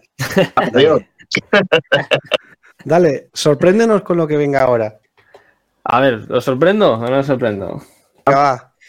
Bueno, eh, el elemento actualmente que, pues, que más está reinando en el mundo, que todo el entusiasta pide, es justo el nombre que hemos puesto al podcast, Airtime. El por qué es, creéis que es el elemento que es más eh, reclama a la gente. Antiguamente lo que antes se pedía siempre era inversiones, siempre. Todo el mundo decía, no, no, yo quiero un looping, un looping. Siempre había loopings en todas las primeras montañas rusas, casi todas. Ahora el elemento que más eh, quiere la gente es el airtime, tanto lateral, eh, positivo, negativo, eh, bueno, ya como quieras decirlo, es decir, porque hay muchas formas de conseguirlo. Pero, ¿por qué pensáis que ahora mismo, actualmente, el gran entusiasta, el aficionado, siempre busca irte en su montaña rusa y si no lo encuentra, siempre es mala, por decirlo así? No es que sea mala, pero siempre está un escalón por debajo. esta, es, mejor porque tienen más puntos de airtime que esta. Y es una cosa que a mí me llama mucho la atención. Porque la gente busca eso, busca eso. ¿Sabéis que yo cuando era jovencito y veía las... A mí yo, pues claro, mm. como cualquier teenager, yo sobre todo me fijaba en las inversiones. ¿Cuántas inversiones tiene? Cinco. Ah, pero es que esta tiene siete. Pues está seguro que es mejor. Y vamos a eso, Y a lo mejor veía, veía rankings de montañas rusas, de top 10 de mejores montañas rusas, o veía montañas rusas tipo Hypercoaster de Bolívar Mávila, me acuerdo yo perfectamente, y no entendía como no tenían inversión, le decía, pero vaya mierda, tío, si solo tiene colinas, ¿qué es eso? Claro, yo era mente adolescente, ¿no? ¿no? No llegaba a comprender qué hacía tan buenas a esas montañas rusas, hasta que, evidentemente, las pruebas y dices, ah, ok, Vale, esta sensación es la que me encanta. Eh, creo que, bueno, estamos en una época en la que se está jugando con este elemento, mm. eh, gracias a Rocky Mountain Construction, esto sí que es cierto, eh, está consiguiendo que veamos o sea, que experimentemos la sensación de airtime desde otras maneras que nunca antes se, habían explotado, ¿no? Bueno, a 90 grados. David. Eh, antes de explicar, bueno, hay gente que nos está viendo y no sabe lo que es el, airtime. El airtime es la sensación en la que tú te levantas del asiento, ¿vale? Eso es. O puede ser para un lado o por, distintas formas, por las, típicas, por las fuerzas que te aporte ese elemento en concreto. Y es, es, la sensación de que te levantas del asiento. Es, es como una libertad, como que vuelas. Sí, esos momentos en los que pierde la, gravedad. eso es. Eh, estamos viviendo un boom, estamos viviendo un boom y cada vez se experimenta este, este, esta sensación de diferentes maneras cada vez más extravagantes. La verdad es que es increíble, ¿no? Eh, pero bueno, es algo que siempre se ha valorado, eh, siempre se ha tenido mucho en cuenta para valorar las mejores montañas rusas. Desde, joder, desde que, no sé, desde los principios de 2000, creo que Mm, o incluso un poquito antes, desde que Bolívar Mavilar quizá empezó a explotar el modelo de Hypercoaster, ¿no? Eh, la gente se dio cuenta de que el airtime era algo súper preciado y, pues bueno, se llegó a la, a la situación en la que pues a la hora de valorar y de votar, la gente votaba mucho las montañas rusas que ofrecían esta serie de sensaciones.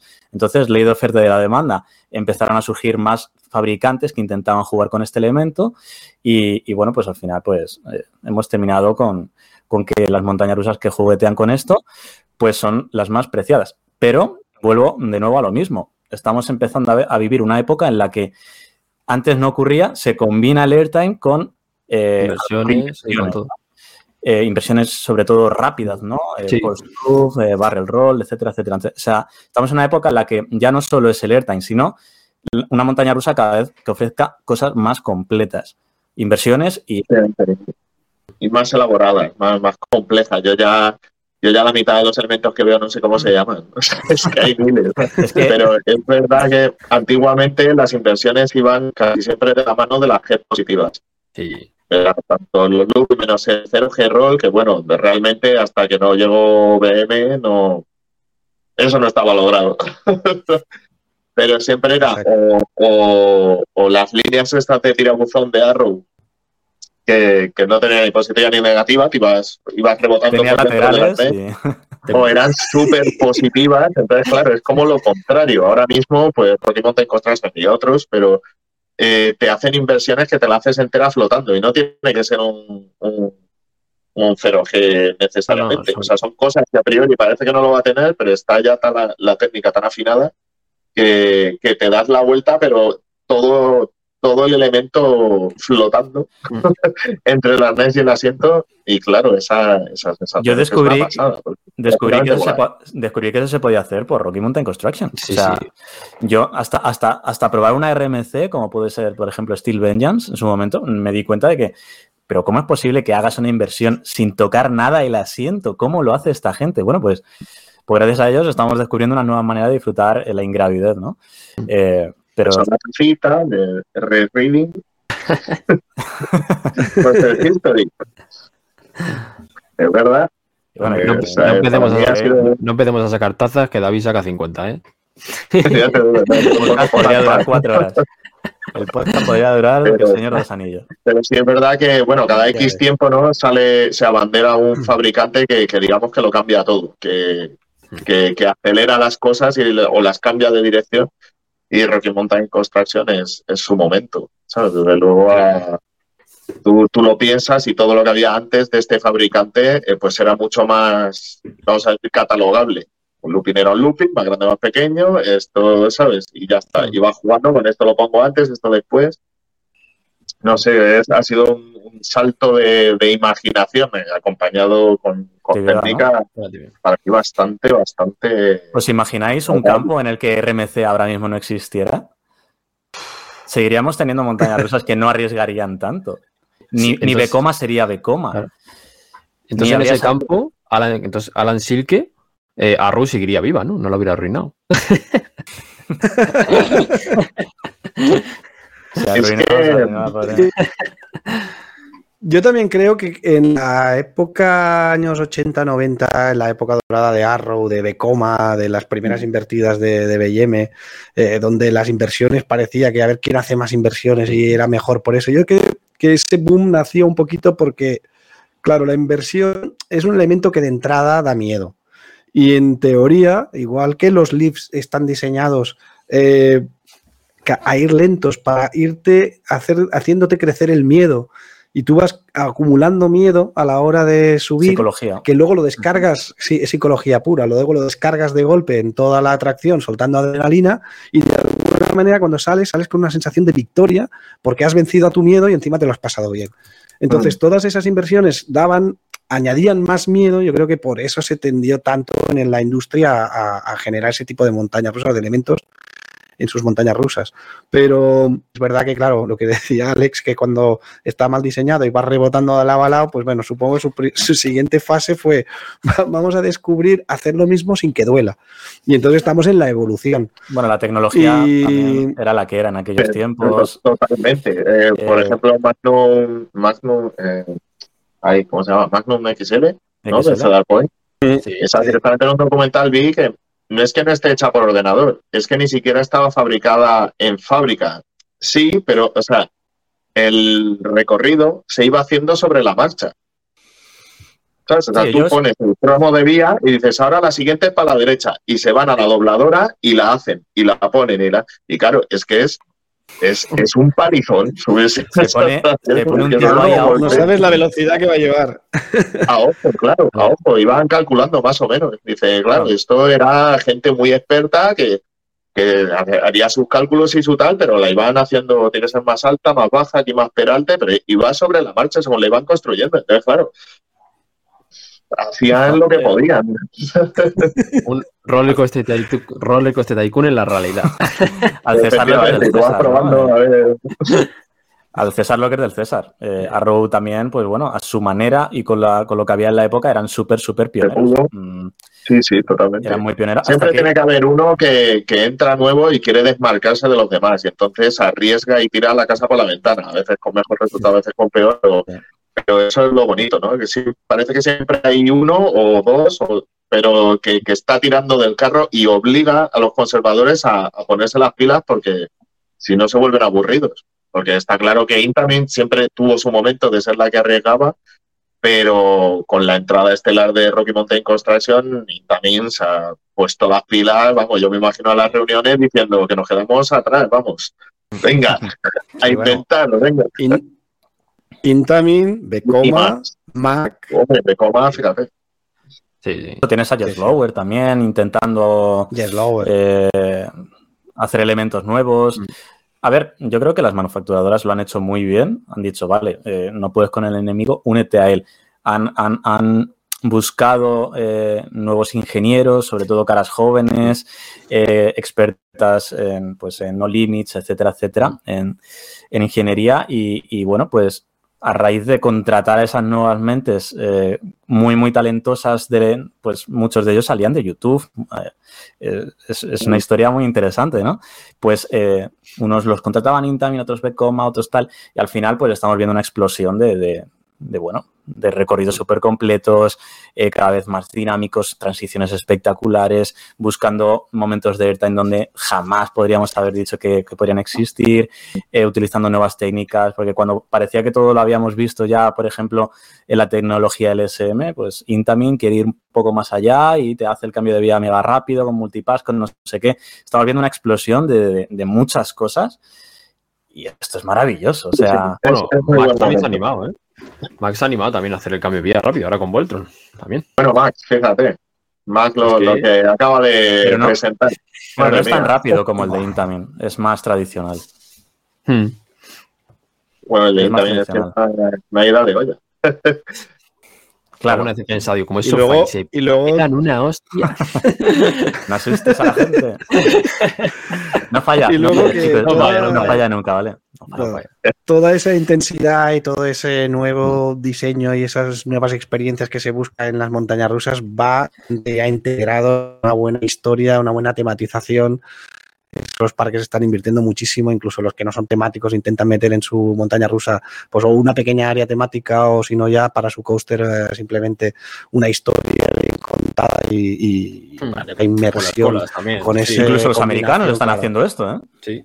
Incluso Sí. los americanos, ¿no? La cadena Cedar Fair cada vez hace atracciones más, eh, más temáticas dentro de lo que ellos manejan, ¿no? Evidentemente. Sí, Pero pero esto- también Ahí, por ejemplo, o sea, sí. ¿sabes dónde me chocó mucho? En Busch Gardens Williamsburg, con Pantheon. Temáticamente es muy flojo. Muy flojo. no tiene nada. Muy flojo. Sí, me sorprende, ¿eh? Me sorprende. Es que Hmm. me sorprende. Sí, Entonces sí, ahí, sí, porque por lo general es verdad que pero- también pero lo general lo que dice David, sí, sí. Van a, a cuanto más te hay una tendencia. Bueno, de hecho, yo me acuerdo cuando en su momento, como yo siempre he sido un rayado con los parques y tal, y como contaba, como contaba al principio, fui a por aventura en el 96, pues eso, mis padres, que yo estaba que iba a Disney World, que iba a Disney World, y fue, mira, Disney World no vas a ir, ¿vale? Porque no, no llegue tal. Pero han abierto un parque temático, que lo hemos visto en la tele y tal, eh, que es por aventura y tal. Y claro, yo vi algunas imágenes y tal, y recuerdo preguntarles, ¿pero esto tiene atracciones? O sea, yo ni siquiera entendía como tal el concepto de parque temático fuera de, o sea, está Disney World por un lado y luego los parques de atracciones. Y cuando vi eso con tanto, tanta tematización, tanto, tanto cuidado en la estética, en la escenografía, tal, dije, ¿pero tiene atracciones o, o- o de qué va eso? Esto es solo para No, claro, tiene atracciones metidas. Digo, entonces sí, vamos, digo, porque si no, no. A- Habrá un debate, un mini debate. En materiales ya que estamos hablando de los parques temáticos, ¿corchopan sí o corchopan no? No, cor- Corchopan depende, ¿no? Depende, Ah. depende de dónde lo pongas. Ah, no Depende, a mano. depende de quién lo haga, ¿no? ¿Quién lo haga, no? El no lo pongas. Sí, sí, sí. todo.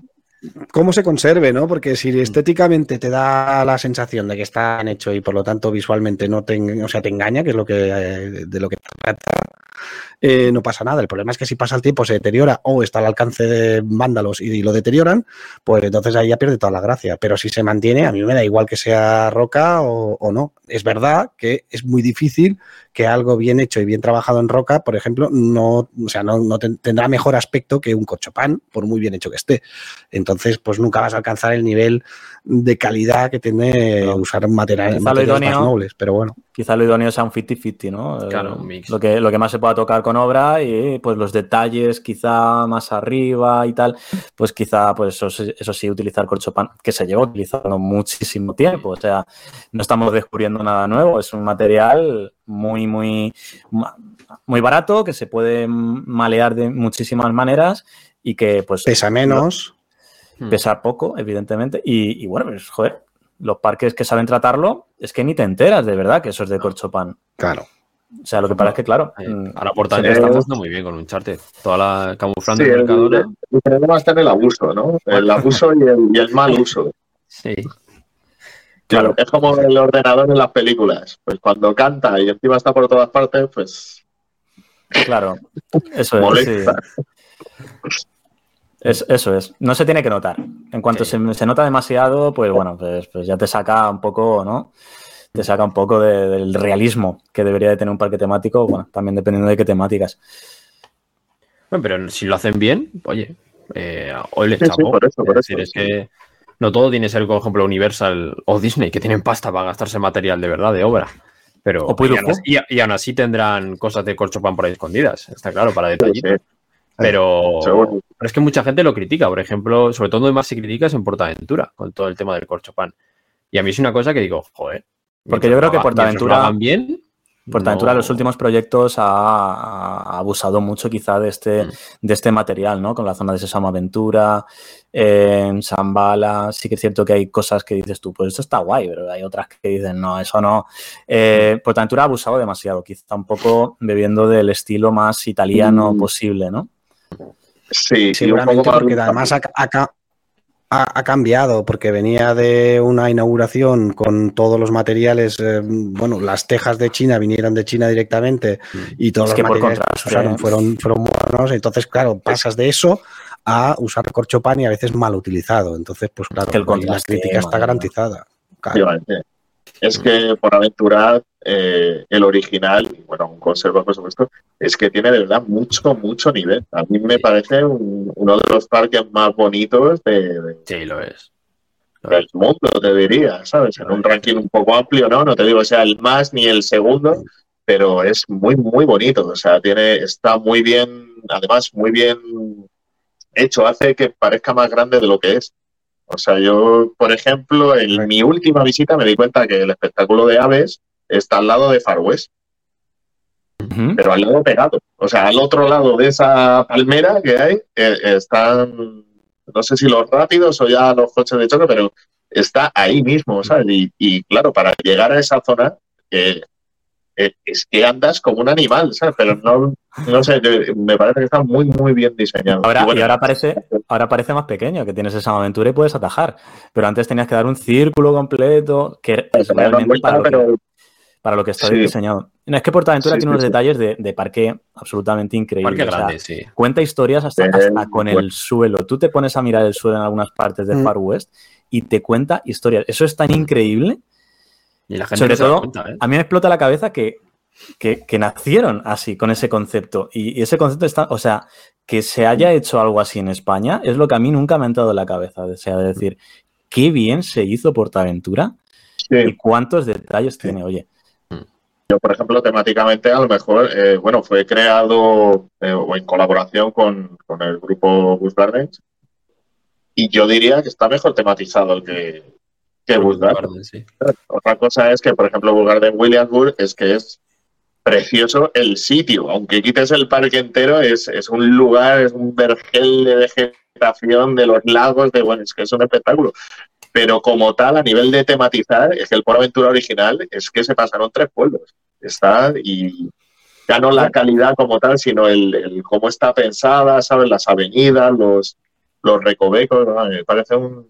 Tiene ese aroma de parque, de, parque de talla mundial. O sea, y, claro, salió como de la nada, entre comillas, y es Y ¿Pensáis esto- que es un parque de talla mundial? Yo lo pienso, ¿eh? Yo lo pienso. Para mí está un.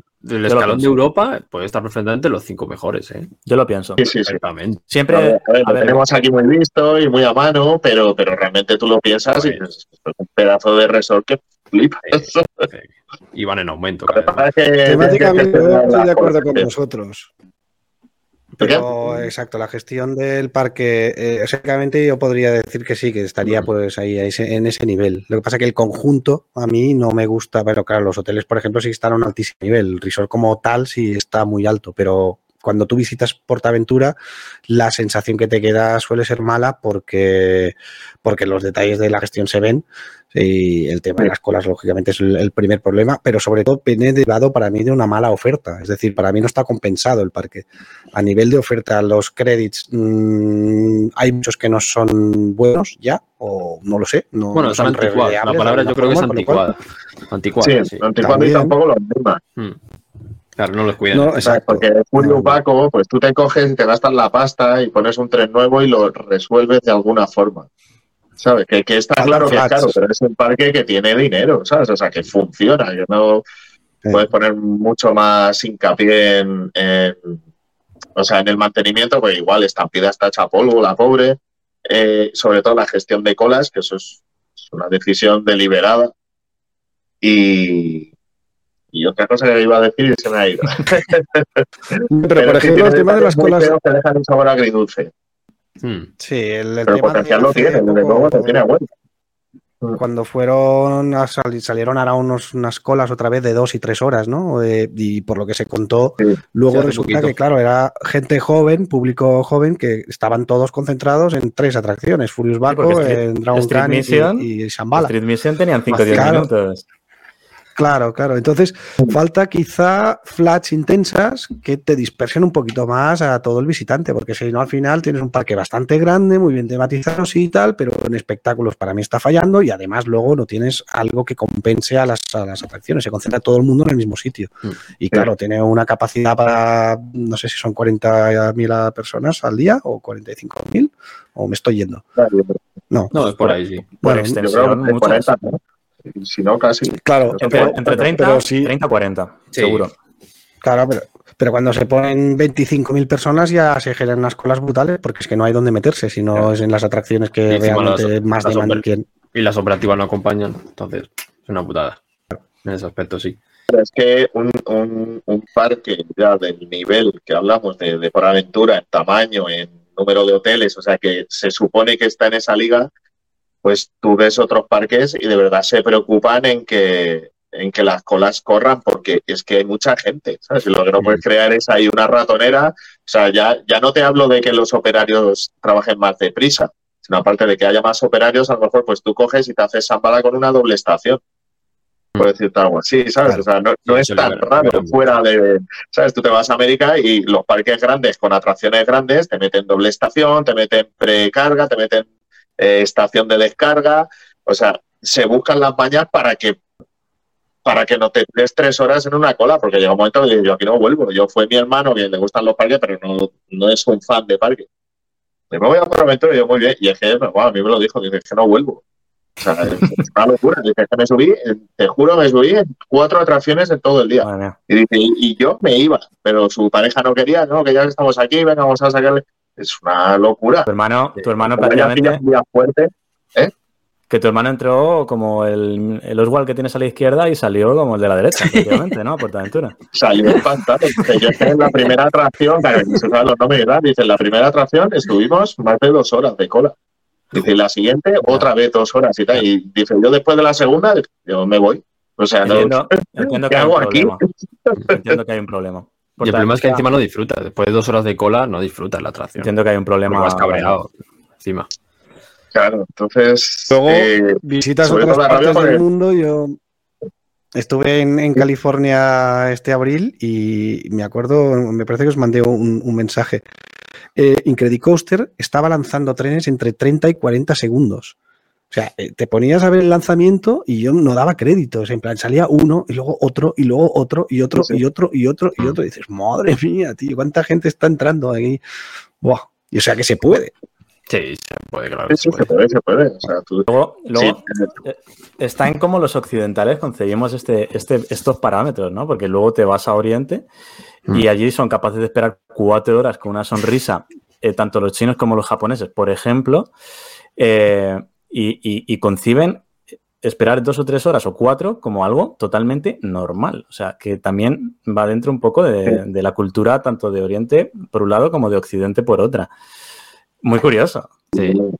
De todas maneras, también te, digo que, también te digo que, bueno, en Japón, fuera de, fuera de los parques Disney Universal, las operativas son, son bastante terribles, son, son duras, son duras de aguantar, No pero incluso en los Disney Universal, donde las operativas pues son propias, más o menos de, Pero tampoco de están a Disney la Universal, altura de, de los Aún así hay muchísima cola, porque es que hay mucha gente, mucha, mucha gente. Entonces, digamos que psicológicamente, por lo menos tú ves que la cola avanza. Lo que pasa es que la cola mide kilómetros. pero, pero, pero hacen lo que pueden. Lo que pasa es que en Japón eh, hay tanto respeto, tanto. O sea, yo, por ejemplo, yo vi en parques fuera de Disney Universal que a lo mejor hay un asiento libre, pero poner a alguien en ese asiento libre es como una falta de respeto al que está al lado, porque a lo mejor no, no te conoce, no tienes por qué sentarle con él. Y empiezan a pasar huecos libres y todo muy por favor y tal. Y llega un momento que es que no avanza la cola. Que dice, bueno, por favor, sean más mal educados, que, que se mueva esto, por favor. ¿sabes?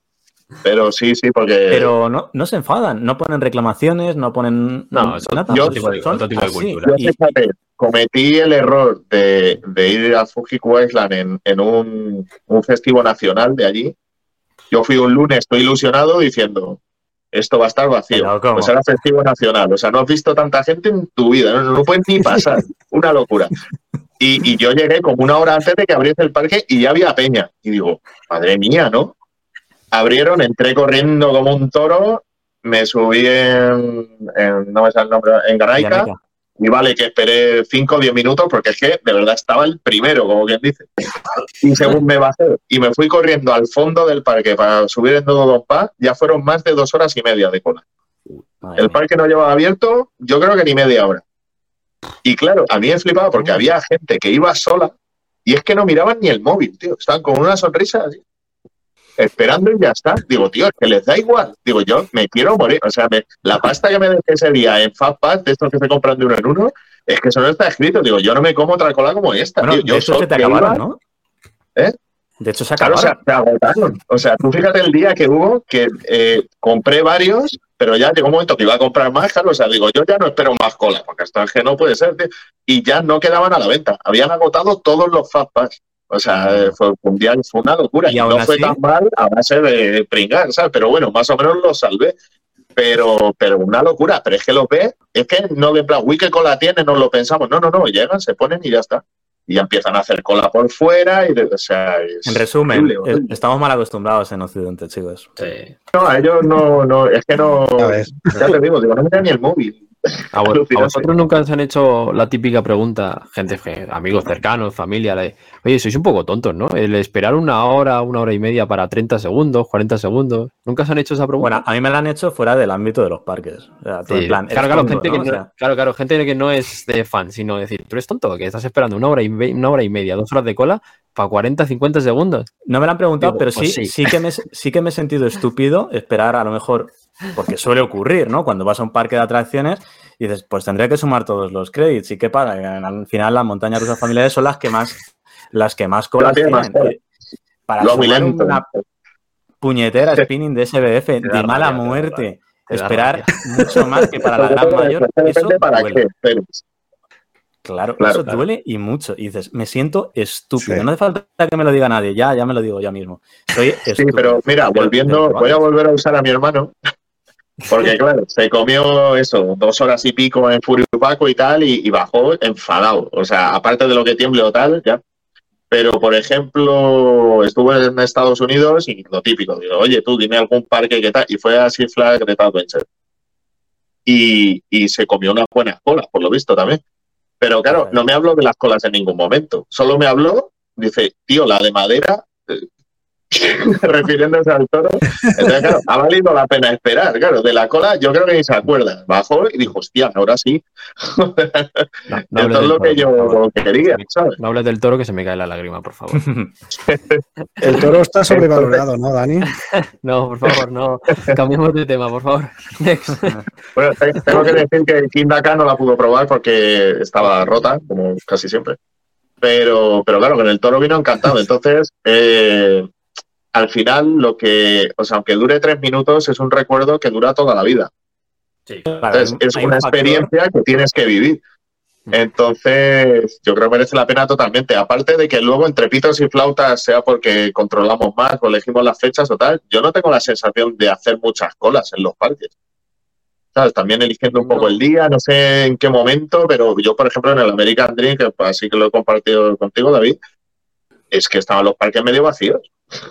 Pero vacíos, sí, sí, sí. Pero, pero Salvo, salvo en, en alguna contada ocasión, por ejemplo, sí que me acuerdo el, el día de Lake Compons, que a colegios y colegios, ese colegios, y decir, joder, eh, estoy mediodía encima, lo, lo hemos pillado.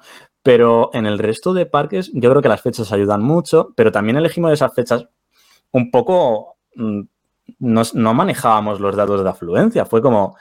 Yo creo no, que. esperábamos que no hubiese mucha gente y ya está. También hubo suerte que hizo un tiempo malo. O sea, Sí. estaba todo el rato como a punto de llover, pero luego no llovía. Entonces Bueno, era el típico día perro, ah, hubo días que sí llovió, pero Hollywood, eh, el típico día perro que si tú vives ahí dices, voy otro día, porque es que qué asco de día hace. Entonces, no sé, Sí. a lo mejor tuvimos suerte, pero, pero vamos, alucinante la... la verás, Por subir y- ejemplo, este año en subir. Florida. Este año en Florida sí que me he tragado colas, pero por Hay- general. Hay colas siempre, es que en Florida siempre hay colas. hmm, A lo mejor la época un poco más floja es septiembre, pero por el tema de los huracanes, O mucha gente tal, pero vas a comer. sí, a comer. Pero sí que es cierto que, bueno, en Estados Unidos yo tampoco tengo mucho la sensación de haber, de haber esperado demasiado, demasiado. Bueno, sí, Dar Point sí que estaba hasta las trancas, ¿eh, Alex? Lo que pasa es que, claro, llevamos pasar Ahí, porque, claro, por la, por la pulsera, eso efectivamente. O sea, Cedar Point, yo tengo un recuerdo que, vamos, me- se me caen las lágrimas solo de recordarlo. Pero es cierto que sin pulsera eso se puede convertir en un puñetero infierno, ¿eh? porque por lo menos cuando estuvimos nosotros es que no bajaba de dos horas nada. O sea, eran unas hordas de gente para todos lados. Y es que era Ujú. junio entre diario. Yo no sé, ese parque, luego ves las cifras y no van tantos millones de personas. Yo no sé. que el- la temporada cuéntame. es muy, es muy acotada la de Cedar Point, date cuenta. Cierran Sí, eso sí es verdad. prácticamente muy, muy pronto y, y abren muy tarde, porque, joder, tienen un invierno muy duro. Entonces todo se concentra ahí, ¿no? Y también era la época en la que se inauguró Steel Vengeance, 2018. Entonces, bueno, a ver, si te pones a pensar, joder, mira a Dariel Lake, tío. O sea, si te pones a pensar y dices, joder, sí que ha habido días. Dariel Lake, yo me quería pegar un tiro. Qué malas eran Pero- las operativas ahí, me cago en la madre que los parió. Pero Darien Lake, a eso voy. tío. Darien Lake, a lo mejor en la Space Shot, que estuvimos 40 minutos, media hora, algo así. O sea, en tiempos no es tanto, pero claro, es media hora para recorrer 15 metros de cola. Entonces te, te dan ganas de matar a toda la gente que está ahí, porque es que Sí, tío, sí. esto no se puede, tío. En tiempos realmente a lo mejor no fue tanto porque no había mucha gente, pero es que eh, Darien Lake fue, fue, fue uf. Días, eh, sí que Siempre. Yo, por Sí, sí, ejemplo, hay, hay, hay días, desde luego, sí. Yo donde casi me quiero tirar de los pelos fue el iceberg, tío. Hostia, las colas que pillé, además que fue, fue justo después de la pandemia y pillé unas colas, pero de tirarme una hora, hora y veinte para hacer una realidad en Elix. Que la Y gente te- Y te tiras de los pelos, te tiras de los pelos. Mm, Pero vamos a- luego lo compensa, pero claro, pero uf, Vamos a lo que ha dicho antes Alex, que al final, si, Mm. si, si la verdad es que merece la pena luego la experiencia, pues oye, te las haces, pero joder, Sí. y si no merece sales cansado, pero no sales con sensación de que te han estafado, y que te han tomado el pelo, digamos. ¿sabes? Te comes dos horas, es una atracción que... Y sí, sí, te sientes ahí con... Socorro, devolverme mi tiempo y mi dinero. la- Claro, claro, todo radica Ahí en el tema de las colas, por eso es muy importante la compañía que tengas. Mm. Porque no es lo mismo tragarte dos horas de cola mm, con mala conversación o solo que, bueno, si estuviéramos nosotros, pues yo que sé, no nos daríamos ni cuenta, seguro. Seguramente. A no ser que sea japonés y, y tengas una conversación de dos horas contigo mismo, mirando al techo y ya está. Contigo, amigo. total. No, pero eso tiene mucha razón, Mario. Eso yo siempre lo, lo defiendo cuando pues hablo con alguien que no tiene este hobby, de mi hobby, el bajo y tal y tal. Digo, pero si es que los parques es que lo tienen todo, tío. Digo, porque es que eh, ¿a ti te gusta el cine? Te vas con los amigos al cine, digo, estás viendo la peli. O sea, a mí me da igual ir al cine con gente o sin gente. Yo no hablo, yo estoy viendo la peli. Digo, pero en los parques, si no hay cola, te lo pasas como un enano. Digo, y si hay cola, pues a sociabilizar, ¿sabes? Se supone que vas con amigos, con gente que te cae bien, y siempre y cuando no sean 700 horas, pero yo me como una hora de cola por una atracción que vale la pena y estoy acompañado de amigos, ¿sabes? pasa rápido. Más de una hora ya te estás pasando, ¿sabes? Pero bueno, si en un momento dado la, la cola se pone un poco burra, pero bueno, vas acompañado del problema que tuve ahí en japonés, que no. Ahí va yo solo y todo mi alrededor solo hablamos japonés. Entonces, Tuviste, entonces, tuviste que simular su técnica. Claro, claro. Digo, si yo me concentro, seguro que también este. Y no, no, es imposible. Yo ahí, esto es- se están hechos de otra pasta, tío. Bueno, luego también, claro, intervienen factores como es tu primera vez en esa atracción y en ese parque. Pues, joder, si es tu primera vez Hay también, yo qué sé. eh, yo qué sé, con solo mirar la montaña rusa en sí, pues también, aunque vayas tú solo, pues yo qué sé, tío. eh, Claro, o sea, pero alguien que lo tiene habitual, o sea, yo, por ejemplo, cuando la Warner, tío, la tenemos más vista que el TVO, eh, pues un día es muy Va fuerte, bien. la verdad es que yo no voy directamente, porque claro, yo lo, no, puedo- no porque sea mala, sino porque he subido mil veces. Yo no me, yo no consigo comerme una hora y media de cola para subirme en Superman. Si he subido 70 mil millones de Claro. veces, ya voy otro día y ya está. efectivamente. O sea, hay, días que yo voy a Parque Warner y no me subo en nada. Sí, eso. Te das una vuelta, de las obras. No, no, te levanta la mano y todo, así. Es verdad. La última Bueno, vez que fui a ver las obras me llevé al niño, de hecho, o sea, de- totalmente asumido que no me iba a subir en nada. Yo me doy una vuelta y ya está. Y con eso me vale. Eh, es cierto que en el último año, últimos dos años, joder, ir a Warner y no montarte en, atra- en atracciones, teníamos bastantes cosas que hacer. ¿eh? Yo, sobre todo, como creador de contenido, pero bueno, ya con solo ver obras, ya con solo ver obras era como, ha, mere- ha merecido la pena, cómo mola, tío. Sí, que iba- ibas como los viejos, tío, a ver las obras ya, ¿eh? Pero yo y, yo y, y- y de verdad, y la mayoría de la gente que pasaba Sí. por allí, de escucharles, de, joder, que se quedaban también mirando, aunque no tuvieran ni idea. Mm. Sí, pues te llama la atención siempre. Claro, o sea, te Warner. Pero es cierto que si es un, un parque que ya tenemos visto, pues bueno, pues el hecho de esperar colas ya no es igual. Y además pierdes el factor ese sorpresa, que es lo que hemos estado hablando. Es decir, al ser la primera vez, vas con más ganas, dices, bueno, venga, la sumo. La Pero hora, lo que mola, media, como lo que mola es lo, lo- lo que mola entrar a un parque nuevo con alguien que tampoco haya visitado ese parque, Sí. eh, cómo te retroalimentas de ¡guau, qué ganas! Pues yo tengo más, pues yo. Y, al final terminas como, como un niño ahí gritando. eh. Eh, eso mola mucho, ¿eh? Las primeras veces con gente Sí. que también es su primera vez. Sí. Sí. Es. es- A mí es me encanta traer a gente a y mostrarle parques que a mí me gustan eh, y que no los conocen. Sí. Mm. Sobre todo cuando los parques son de nivel. Pero cuando tú tampoco los conoces y esa persona tampoco, o sea, ahí ya eso es más. Ah, ya, ya. Eso sí que mola.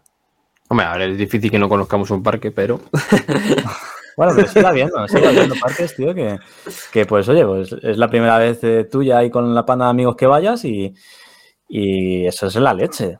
Y, y yo he podido experimentar, visitar parques que yo no he visitado, que me encantan, eh, con gente que sí que lo ha hecho y con gente que no. Y hombre, me quedo con la visita con, con- con gente que no lo ha visitado, porque desprenden otra, otra, otra, otra- otras emociones, desprenden otro, otro, otra vibra, ¿no? Te retroalimentas. Sí, sí, sí. Aunque no todo el mundo lo valora igual, ¿eh? este mundillo. Es decir, hay gente que tú puedes llevarles a un parque. Claro, nosotros somos entusiastas, lo vivimos de una forma Pero muy pasional.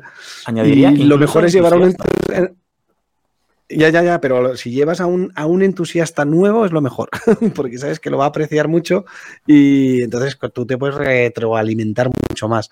Pero claro, si vas con gente que lo valora poco, porque hay gente, que no, a ver, no es que no les gusten, yo no conozco a nadie que no le gusten los parques, pero bueno, tampoco les apasionan y entonces no es lo mismo. Tú estás ahí alucinando, pues mira esto y esperando una reacción de oh, y dicen, ah, qué bonito. Vamos Sí, a- eso a- me ha pasado alguna vez, sí. entonces, bueno, pues no. pero, pero mira, y- Exacto. sí. Pero bueno, es que es de ilusos, ¿no? Pensar que toda la gente va a reaccionar. Pero eh, también, incluso dentro de, de lo, lo que te decía Mario, dentro de los entusiastas, no todo el mundo es capaz de vivirlo de la misma manera o con la misma intensidad. Yo también catalogaría a los entusiastas por diferentes niveles. Esto es una Sí. realidad. Hay gente que le gustan los parques temáticos más que a las, al público general, pero tampoco es nivel enfermedad, ¿sabes? Me gustan y ya. Otros que son capaces incluso de profundizar un poco más y otros ya que es prácticamente su estilo de vida, como yo creo que pues somos aquí nosotros cuatro. O sea, hay, hay niveles y niveles.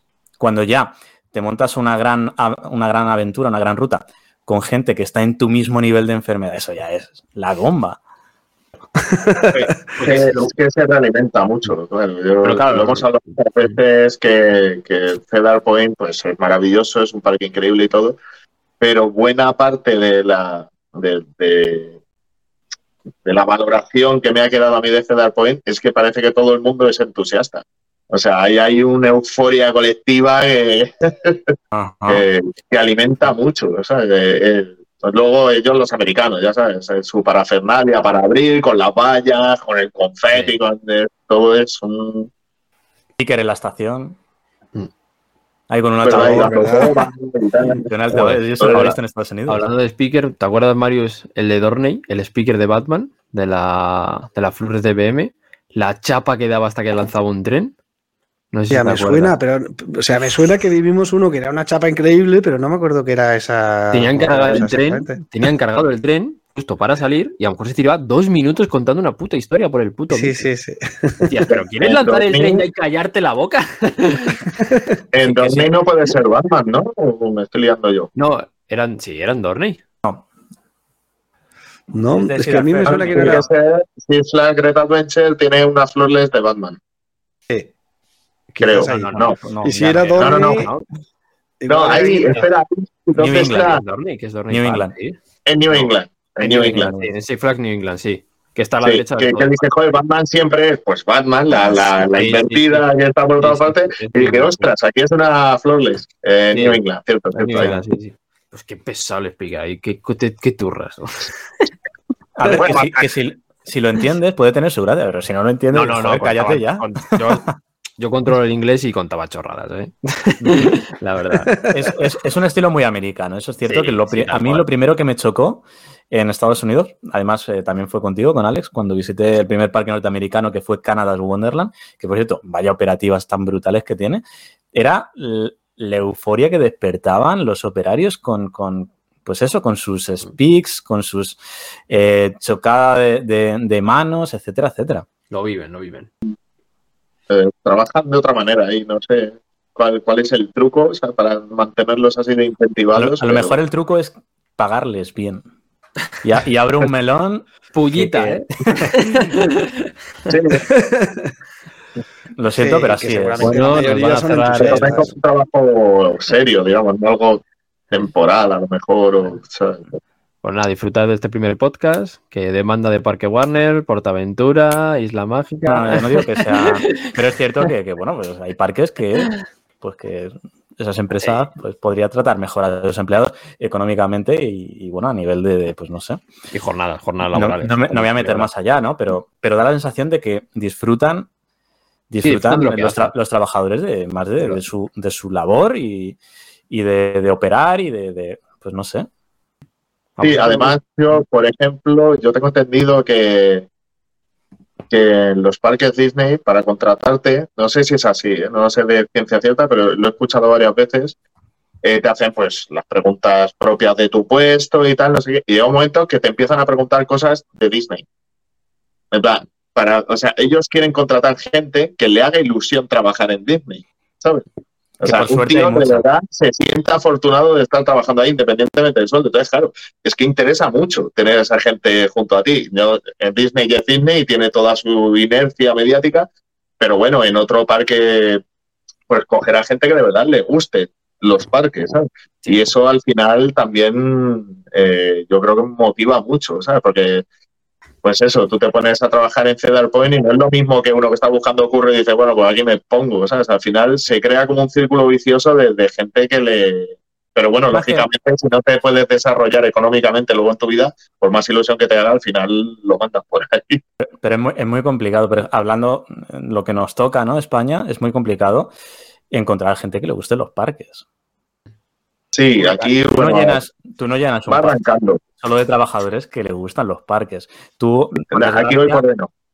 por desgracia, aquí, pues bueno, los parques muchas veces se ven en tesitura de, de contratar lo primero que viene porque no hay, hay una, hay, hay- hay escaso personal de gente que se ofrece para trabajar. ¿Por qué? Pues bueno, por, por- por las condiciones, por, el- por, por lo que cobran, por- no sé, ahí ya no me voy a meter. Pero la gente tampoco está tan por la labor de trabajar en un parque temático por, por el motivo que sea.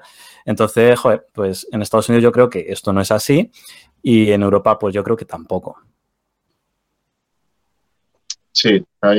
Yo creo que forma un poco, Sí, un poco lo que hablábamos antes del estigma eh, social, parte de la cultura.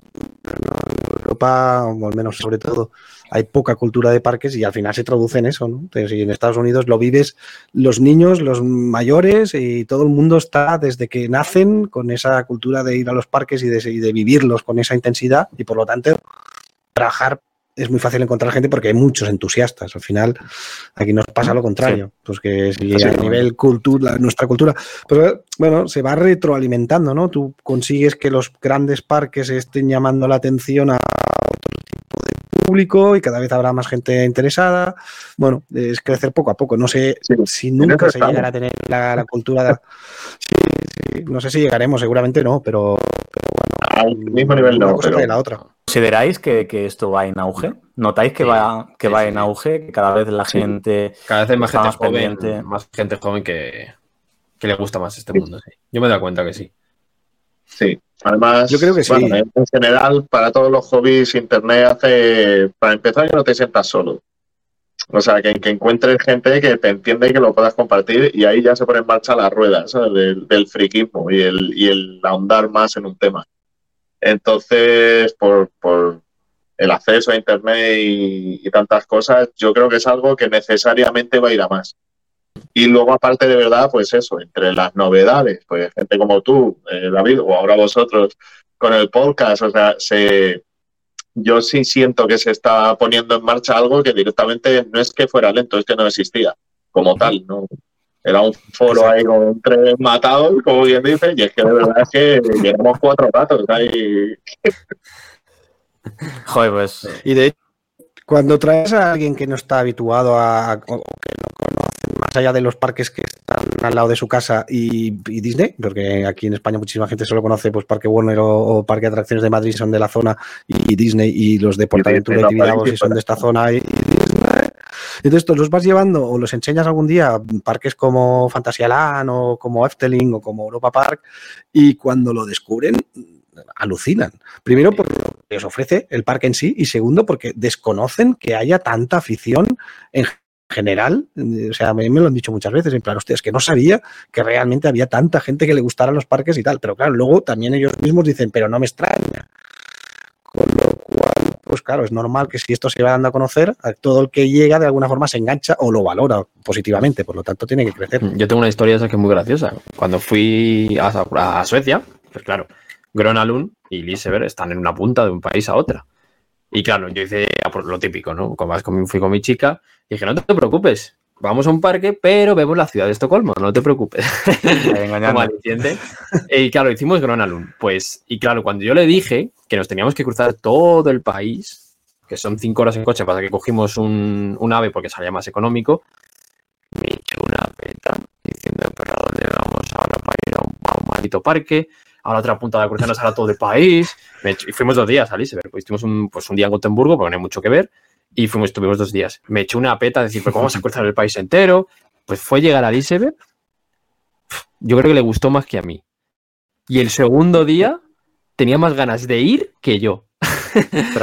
Son de esas magias que dices, al final lo que dice lo que ha hecho Mario, o sea, al final, una vez que sales fuera y conoces lo de verdad lo que hay, eh, haces que este mundo te guste mucho más y quieras descubrir mucho más. Y por ejemplo, mi novia no es tan friki como nosotros, pero, ostras, eh, cuando a mis anécdotas me, me gustó mucho decir, el decir, no, no, al final ella subió mucho, hizo más fotos, hizo de todo, mucho más que yo, Elizabeth, es decir, le gustó mucho más que a mí, seguro.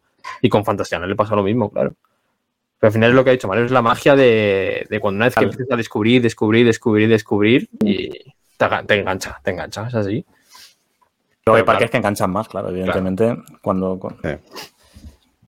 Porque eh, normalmente la, la, la gente, general, valora los parques temáticos respecto a lo que conocen, ¿no? O sea, que si conocen Parque Warner, pues, ¿qué van a pensar de los parques temáticos? Que la mayoría son así. Pero cuando se dan cuenta que no son así, que juegan en ligas que jamás hubieran imaginado, dicen, joder, Claro. es que eso es esencial. Yo siempre lo digo, ¿no? Creo que es esencial eh, mm, porque sí, porque hay mucho. Ahora está. Hablábamos antes, ¿no? De que esto va en auge, mucha gente amante de los parques, tal. Sí, sí, sí. ¿Qué parques has visitado? Parque Warner, Portaventura. ¿Te puedes considerar amante de los parques temáticos solo habiendo visitado un Portaventura? A mí me cuesta creerlo. ¿Sabes? creo que, que, tienes que visitar más parques para darte cuenta de lo que de verdad es este, es este mundo. Y hasta que no visitas parques referencia o parques, no te das cuenta hasta dónde pueden llegar a pues no sé. Sí, porque el que esté, pues, acciones. sentado en una pantalla investigando, que mola mucho, metiéndote en páginas como RCDB, Captain Coaster, eh, mirando foros, leyendo mucho, pero claro, no es lo mismo que vivirlo, eso está claro. Sí, pero yo sí los consideraría amantes. Yo los consideraría amantes, aunque solo hayan visitado dos parques, tres si les gusta y ponen interés en este mundo, se informan, se documentan, oye, pues yo sí que los consideraría. A lo mejor no han salido porque no tienen el poder económico o no tienen tiempo, es decir, pero yo sí no, de hecho son más amantes si lo piensas en cierto sentido, porque, sí. porque que desarrollen una pasión a partir de eso. No porque sea horrible, sino porque realmente bueno, es algo, un mundo muy pequeñito aún, ¿sabes? O sea, claro. en plan, tú no sabes la que se te viene, ¿sabes? Vas a alucinar si ya te gusta. Pero estamos hablando de nosotros mismos hace unos cuantos años, en el fondo, ¿eh? Lo hemos o sea, hecho, de coger RCB. Claro, todos hemos empezado así. ¿No? Y ya, yo ya creo que ya era entusiasta cuando ya os he contado para ir al Tibidabo bajaba flotando las escaleras porque iba a un parque de atracciones. Lo que pasa es que luego creces y sobre todo cuando gente... descubres más ese... Hay gente que no, ¿eh? hay gente que, que, que, que visita un, un recinto, el, el, que sea, y, se queda, y se queda ahí, se queda ahí y dices, oye, ¿no te gusta? No, no, no, yo... yo... Ya, y supongo para, mí es, es, es, es complicado, ¿no? que no tiene más interés en visitar otros, quieres decir. Claro, sí. dices, ¿te gustan los parques temáticos o eres amante de, no sé, pongo el ejemplo, eres amante de Portaventura? ¿Amante de los parques temáticos o de Disney? Porque yo creo que no es lo mismo. No, no, no es lo mismo, claro. ¿O es lo mismo? No, no, no es lo mismo. No. Es, es, un matiz muy importante. Sí. Yo creo que sí. O sea, yo cuando os he dicho mi definición y cuando hablo del Ikigai y tal, y, y cuando soy, soy capaz de, hacer la locura de sumar un montón de sí, ¿eh? un montón de parques en un año y, y, hacerme un montón de créditos en un, en un año es porque ha llegado, he llegado a tal extremo que me interesa todo. O sea, Dani y yo estuvimos esperando para una mierda, perdón, se puede decir, ¿no? Sí. una mierda de Muchas veces canal, aquí eh, todo, dos horas en, en, una mierda de parque que no había nada porque ah, pensábamos estás, que era buena, ¿verdad? Estás hablando del de Clementor, ¿no? Me cago sí. en puta vida. Yo me voy de aquí. Claro, no quiero escuchar claro. más esa historia. pero, pero también está, está muy guay conocer parques de este nivel, ¿sabes? Que, que, bueno, que no hay nivel, pero es igual, que, que forman parte de este mundillo y tenían ahí dos mierdas de créditos y nosotros los queríamos hacer y estuvimos visitando el parque y encima insistiendo para que nos abrieran la Buddy, que supuestamente estaba abierta, pero no les daba la gana de abrirla. Insistimos tanto que cuando les contamos al final de dos horas o dos horas y media que veníamos de España para probarla, eh, nos abrieron la, la, montaña rusa. Bueno, pero nos costó, ¿eh? Yo añadiría. Además, era malísima. Añadiría que yo me subí. O sea, me subí, sufrí y automáticamente me bajé. Y el tío que había perseguido a todos los mm, al cast members para abrirnos la atracción me dice, ya te bajas. Y digo, yo no vuelvo a subir. O sea, me da igual, ya la he probado, dijo, ya tengo el que. Le dijo, pero no quieres repetir todo el tiempo que estás esperando esto. No, no, no, no, ábreme el arnés, me bajo. Yo añadiría que, no que, que creía, ¿eh? Esos parques pequeños, esos parques que están dejados a la mano de Dios, esos parques que no se conocen tanto, es ahí donde radican las sorpresas. Ese parque es una mierda, ¿eh? Ahí no había ninguna. Yo, yo ahí, normalmente la comida que comimos Marius, tío. La comida, ¿te acuerdas del perrito ese, tío? No sé qué coño, no qué cosa más mala, tío. Es que hasta la comida sí, estaba mala que... en ese parque. Es que. Joder. Bueno, yo ese no le conozco, pero sí es verdad que los parques pequeños tienen un, un, pro gigante para mí, que es que no los conozco. La mayoría, o sea, la mayoría de parques, hablamos muy pequeños, en el que no has visto ni una puñetera foto. O sea, entras y a ver qué te encuentras. Y a mí esa sensación me encanta.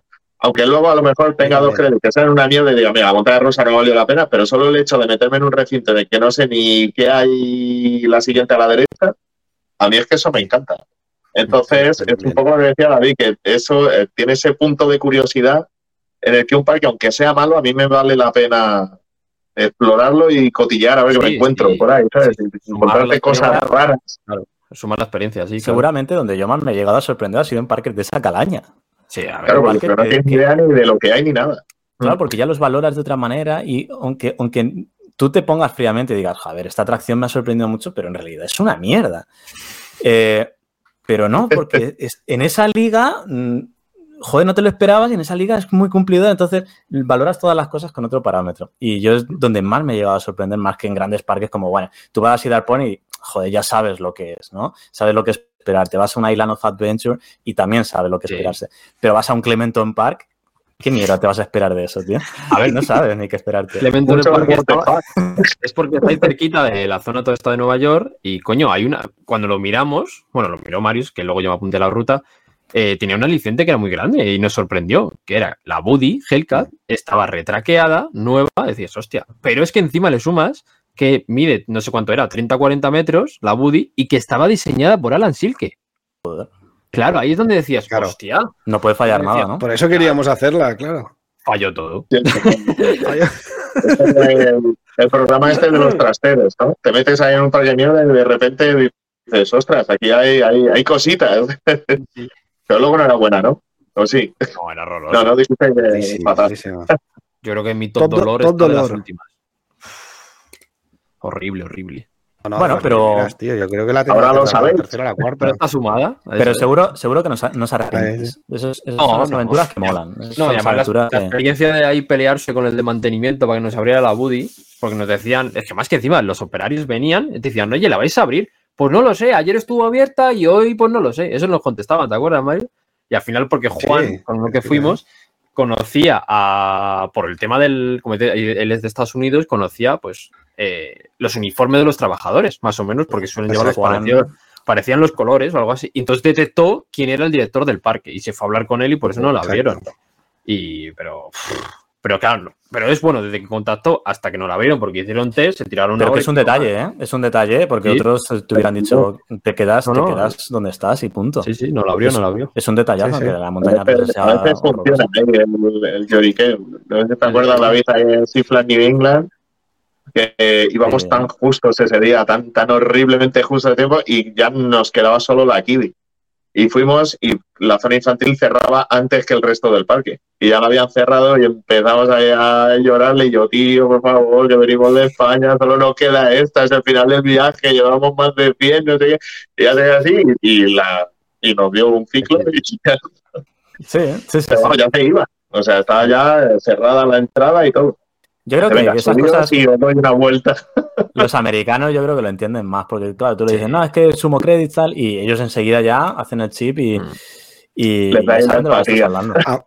Pero tú vete a por la A parte. mí y me pasó en, no- en. Bélgica lo mismo, ¿eh? Estaba, fui a, a Neverland. eh, el, el último crédito que abrieron en Bélgica el año pasado.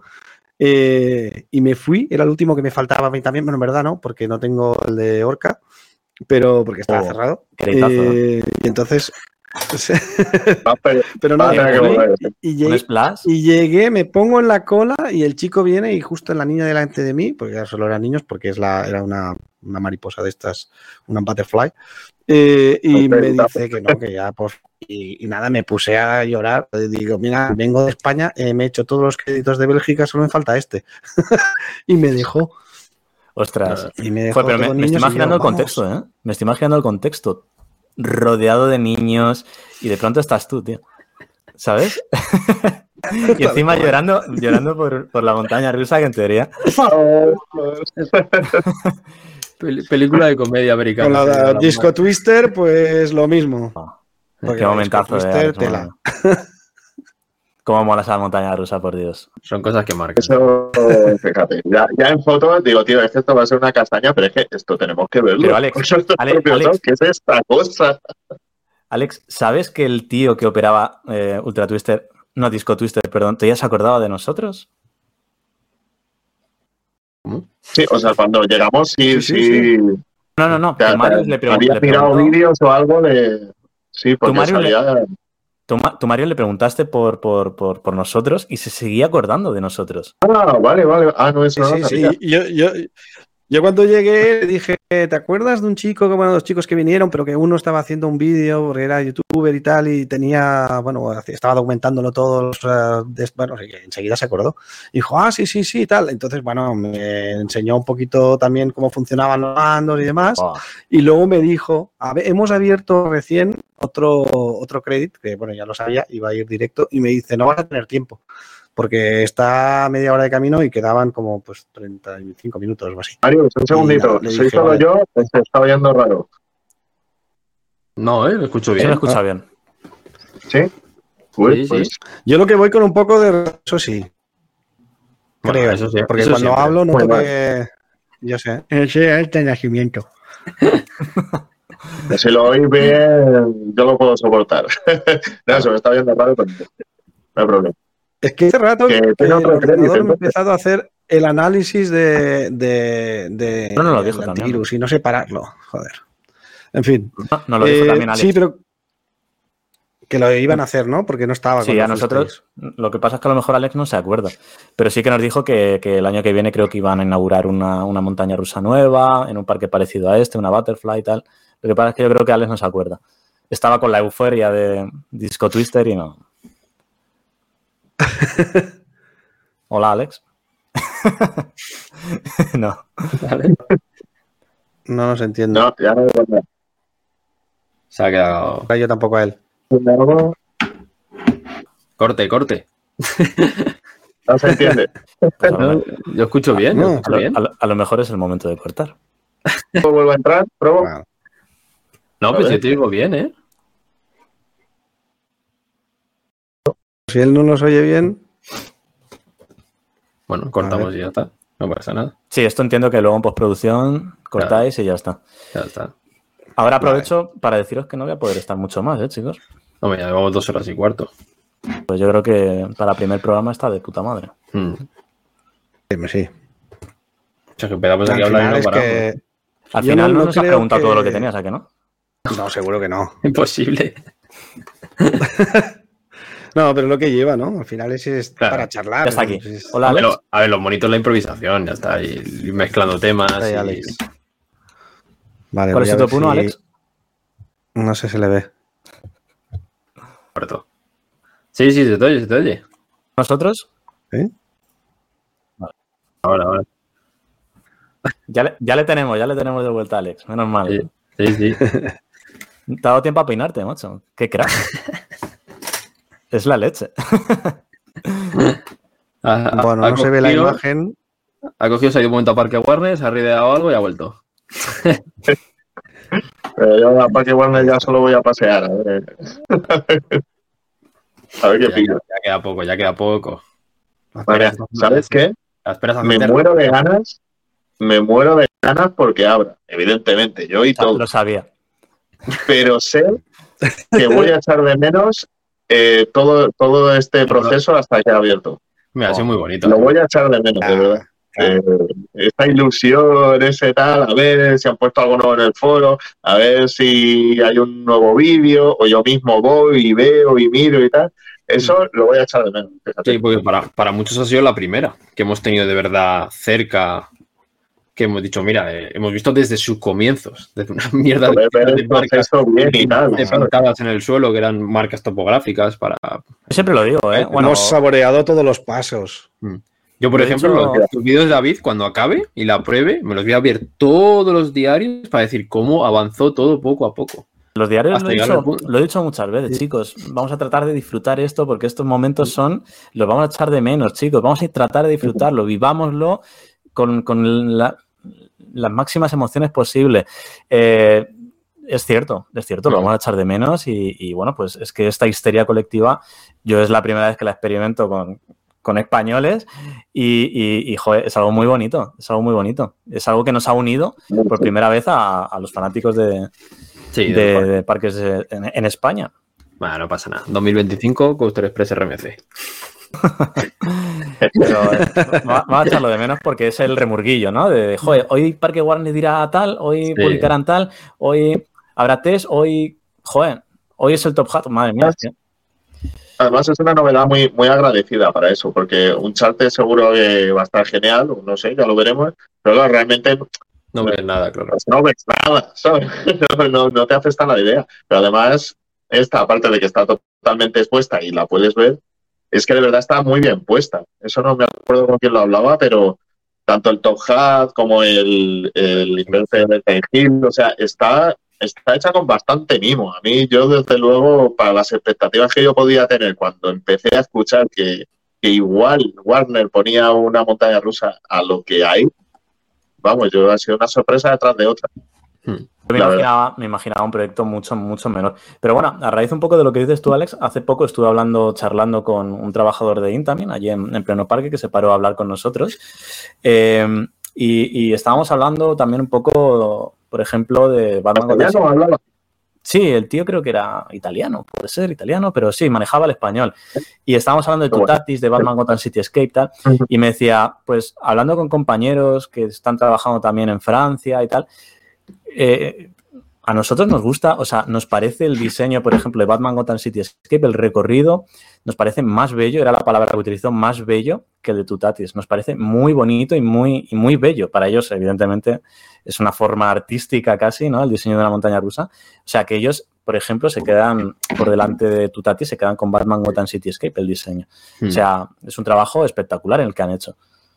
Está muy, muy adaptado al sitio, todo. A mí me gusta mucho. Y no solo Yo, eso. ¿eh? personalmente, me gustaría que fuera un poco más rápido de lo que se ha visto hasta ahora. Ya Ahora, veremos. Pero a ver ofrece. A ver qué ofrece. Además, yo es verdad que yo desde fuera siempre, siempre me parecen lentas desde fuera. Eso sí es verdad. Entonces, Sí. vamos a ver, a ver qué tal. Pero vamos, en cualquier caso, tres lanzamientos, un montón de cosas locas, los pies colgando, lo tiene todo. Vamos, Por audio. divertido. Onboard audio. Va a ser un Por pelotazo. audio. Sí, sí. Y la mansión A mí- me parece que está quedando de lujo, ¿eh? O sea, va, a mí me gusta un montón. Con los detalles que la están Está dando. bonita, está muy bonita. Y Sí. es que están aprovechando Batman Gotham City Escape casi como excusa para poner a punto muchas zonas del parque. Sí, sí, el parque entero.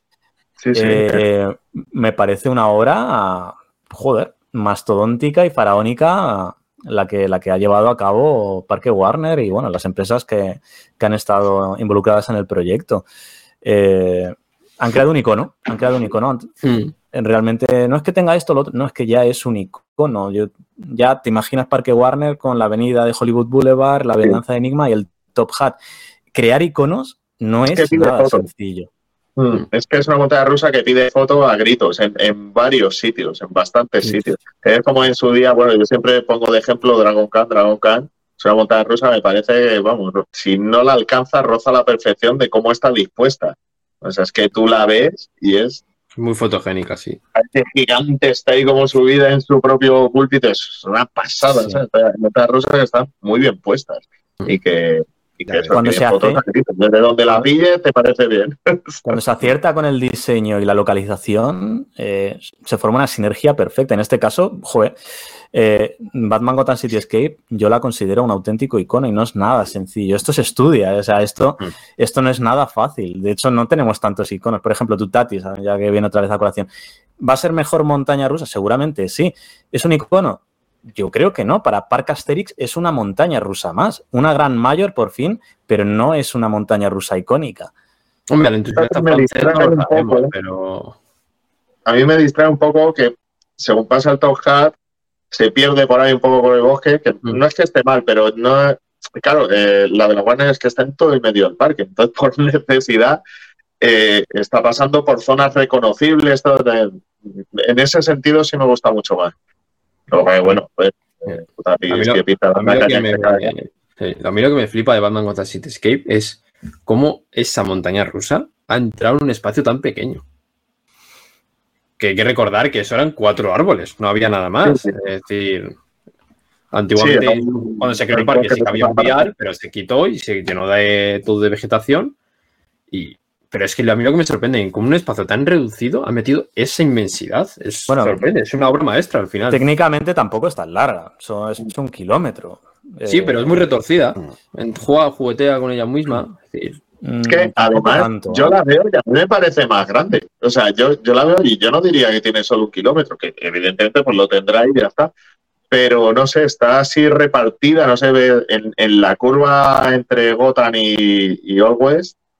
Es que hay montaña rusa por todas partes. O sea, a mí no me da la Por ejemplo, hay Speed, que de hecho creo que es más larga, pero se saca, son prácticamente iguales en longitud. no, no llega al kilómetro a Speed. ¿Llega? Ah, pues entonces es más corta, pero bueno, se sacan no, muy creo- poco. Será creo que no 900 llega, y pico, no sé. Sí, es por ahí. pero da sensación de es súper divertida, está muy bien, pero es un juguetito. O sea, yo, yo la veía como un juguetito súper divertido, pero no, no sé. no- 980 metros son. No llegaba por poquito. 970. Bueno, pues se sacan 30 metros de, de vía. Sí, Que bueno, es verdad, efectivamente es más corta, pero bueno, se saca 30 metros de recorrido, es nada. ¿sabes? Y, y está así como muy enreversada en sí misma, entonces es como un ahí puesto y ya está. Y yo, por lo menos comparándola, esta, ya te digo, te pones en la curva esa y es que mires para donde mires, hay vías por todas partes haciendo cosas. Está- Bueno, que está bien tengo, bueno, que tuve cuando, cuando estuve por primera vez en el parque y la vi, que ya estaba toda la construcción vertical terminada, era que te la ibas encontrando continuamente. O sea, estábamos eh, visitando el parque, te ibas dando vueltas, que al principio la recorrí entera, quise verla todo el recorrido, pero después ya te olvidas un poco, pero claro, es que no paras, dices, hostia, está aquí, es que también está aquí, es que la ves de todas partes, Mm. es genial. Estás en el lago, estás en Metrópolis y se ve ahí está, está por todas partes. Prácticamente yo creo que se ve desde cualquier punto del parque. Sí, si no ves el Top Hat, ves el Outward Banquet Dive Loop. Si no ves. eh, prácticamente casi desde cualquier punto estás viendo una parte de la montaña rusa. Bueno, el Top Hat es que se ve casi, casi de todos los lados también. Eh, em, chapó, chapó para el diseño de la montaña rusa, chapó por la localización, eh, chapó por absolutamente todo. Luego vamos a montarnos en ella y vamos a ver. Pero al menos lo puramente que se puede ver a nivel paisajístico y de diseño, o sea, no se le puede decir nada. Está guay. Aunque la montaña La no van a abrir. ¿eh? ¿La van, a, ¿La van a abrir para el puente largo del 1 de mayo? Mi apuesta es que sí. Mi apuesta Es es que, es que va para el 29 de abril, lo digo ya en este podcast. No sé si cuando se publicará, Parque ¿Este domingo? ¿Este domingo sería? Este Pero de Ahí, a, ahí, a- está a- la a lo, a lo Tutatis. mejor es, a lo mejor llegamos tarde. Pero, pero si no lo ha publicado Parque Warner, que conste que Jerez Coaster Adventure el 5 de abril dijo que el 29 de abril O sea, se va a inaugurar. yo me- Esa es mi apuesta. Me arriesgué a pillarme la visita a Alemania que dije, me- bueno, si ya estrenan, pues será mala suerte. Y va a coincidir, ya lo verás. Es que estaba comprando los billetes, dije, me voy el día 29, que es 29-31, y no sabía que el 2 era festivo en Madrid. Y ya verás que es que va a coincidir, lo veo. Pues bueno. Es que Marius es complicado que no te pille fuera. Mira dónde caiga. También totalmente, es verdad. Totalmente. Pero no, no podía esperar más ya. Estaba ya sin reservar nada por si acaso habría, ni si no habría, ni no sé qué. Dije, bueno, va, mira, me la juego. Este fin de semana lo pillo. Pam, pam. ¿Vosotros qué, apo- qué apostáis Bueno. vosotros? ¿Cuándo la van a inaugurar? Yo, Yo siempre he dicho mayo. Mm. Yo tiraría más, yo creo que tiraría más a primero de mayo, ¿eh? primeras semanas. Es que para mí yo creo que falta mucho tiempo todavía, falta rodaje. No sé cómo estará el tema de las colas por dentro, pero no sé cómo avanzadas estarán. En- en poco- pocos días se fotillos, pero En pocos días P&P se Sí. va de la obra. Está, está prácticamente hecha. ojalá, ¿eh? si, si fuera por mí la abriría mañana. pero Primera semana de mayo, segunda de mayo, tercera. sí, yo creo que primera semana. Yo tiro por. Segunda. Tiro por ahí. Es una pena que se pierdan el puente de mayo, Yo creo que va a ser pero es justo cierto que si abren justo para el puente de mayo puede ser una locura, Una locura. también. Yo creo que va a ser después del puente de mayo. Que va a haber menos gente para la operativa, para los operarios. Al ser nueva, aunque le den una formación, les va a venir bien, no ese agobio de gente que va a haber igualmente. Por el- la gente está esperando. Por, por ejemplo, las visitas a Parque Warner han bajado muchísimo. Claro, la gente no va, está esperando que se inaugure. Entonces va a haber gente, pero yo creo que va a ser una buena oportunidad. para Precisamente por eso, Es que- Parque Warner mm, es- actualmente está en la tesitura de queremos abrirla ya. Las, las, las, las ventas no están siendo Claro. las que son. Se ve gente porque evidentemente hay mucho bonista que va, pero la venta per se no está, no está yendo del todo bien. Y Parque Warner ya imperiosamente necesita, es la palabra, abrir Batman Gotham City Escape para, para, para conseguir los objetivos de, de, la temporada que ellos han marcado. Entonces, es imperioso. O sea, claro. ya, yo ya creo que les da igual que sea puente de mayo. Lo que quieren es abrirla y, y luego ya veremos. Pero creo que mmm, ante esa tesitura, creo que, esto es opinión, el 29 de abril es una buena fecha. Sí, lo es. Ojalá. Ojalá, yo vamos. Para mí no, pero sí lo es. Bueno, pues yo creo que lo podemos dejar aquí, ¿eh? Es un buen momento. No, pues sí, hemos de... yo creo que es una manera buena de terminar. Hemos apostado a ver quién acierta y yo al menos me he quedado gustísimo hablando de parques. Sí, hombre, ahora vamos podría, a podría tirar tres horas más. Pues, claro que me podría tirar tres horas más. Pero bueno. Claro, para, para, la gente que no lo sepa, son las 12 de la noche ahora mismo. ¿eh? ¿Cómo se ha quedado el Mickey de Alex? Está, está y el otro, y el Oswald se ha desmayado yo. Bueno, vamos a pues nada, oye, Ale y David, muchísimas gracias por compartir con nosotros este primer podcast. Ha sido evidentemente un placer y, y yo no. creo que vamos a repetir seguro. seguro no sé seguro. cuándo, pero repetiremos. Gracias. Vosotros siempre las gracias. A vosotros y nada, pues os deseamos la mejor de las suertes en esta nueva andadura. Eh, espero que sea todo un éxito, viendo por dónde va el podcast, seguro que lo es. Así que, pues nada, mucha energía y por muchos programas más. Muchas gracias. Espero que lo hayáis pasado bien. Al menos estas tres horitas de distracción de la vida real. Que nos escuchen mientras frían los platos, mientras estudian. No, no, mientras estudian, no. Mientras, mientras hacen la cama, mientras son buenos ciudadanos. Mientras estudian, a, a, ver qué sale. Ah, también ahí. bueno, gente, nos vemos en pues la próxima. Muchas gracias. Gracias. Venga. Chao. Chao.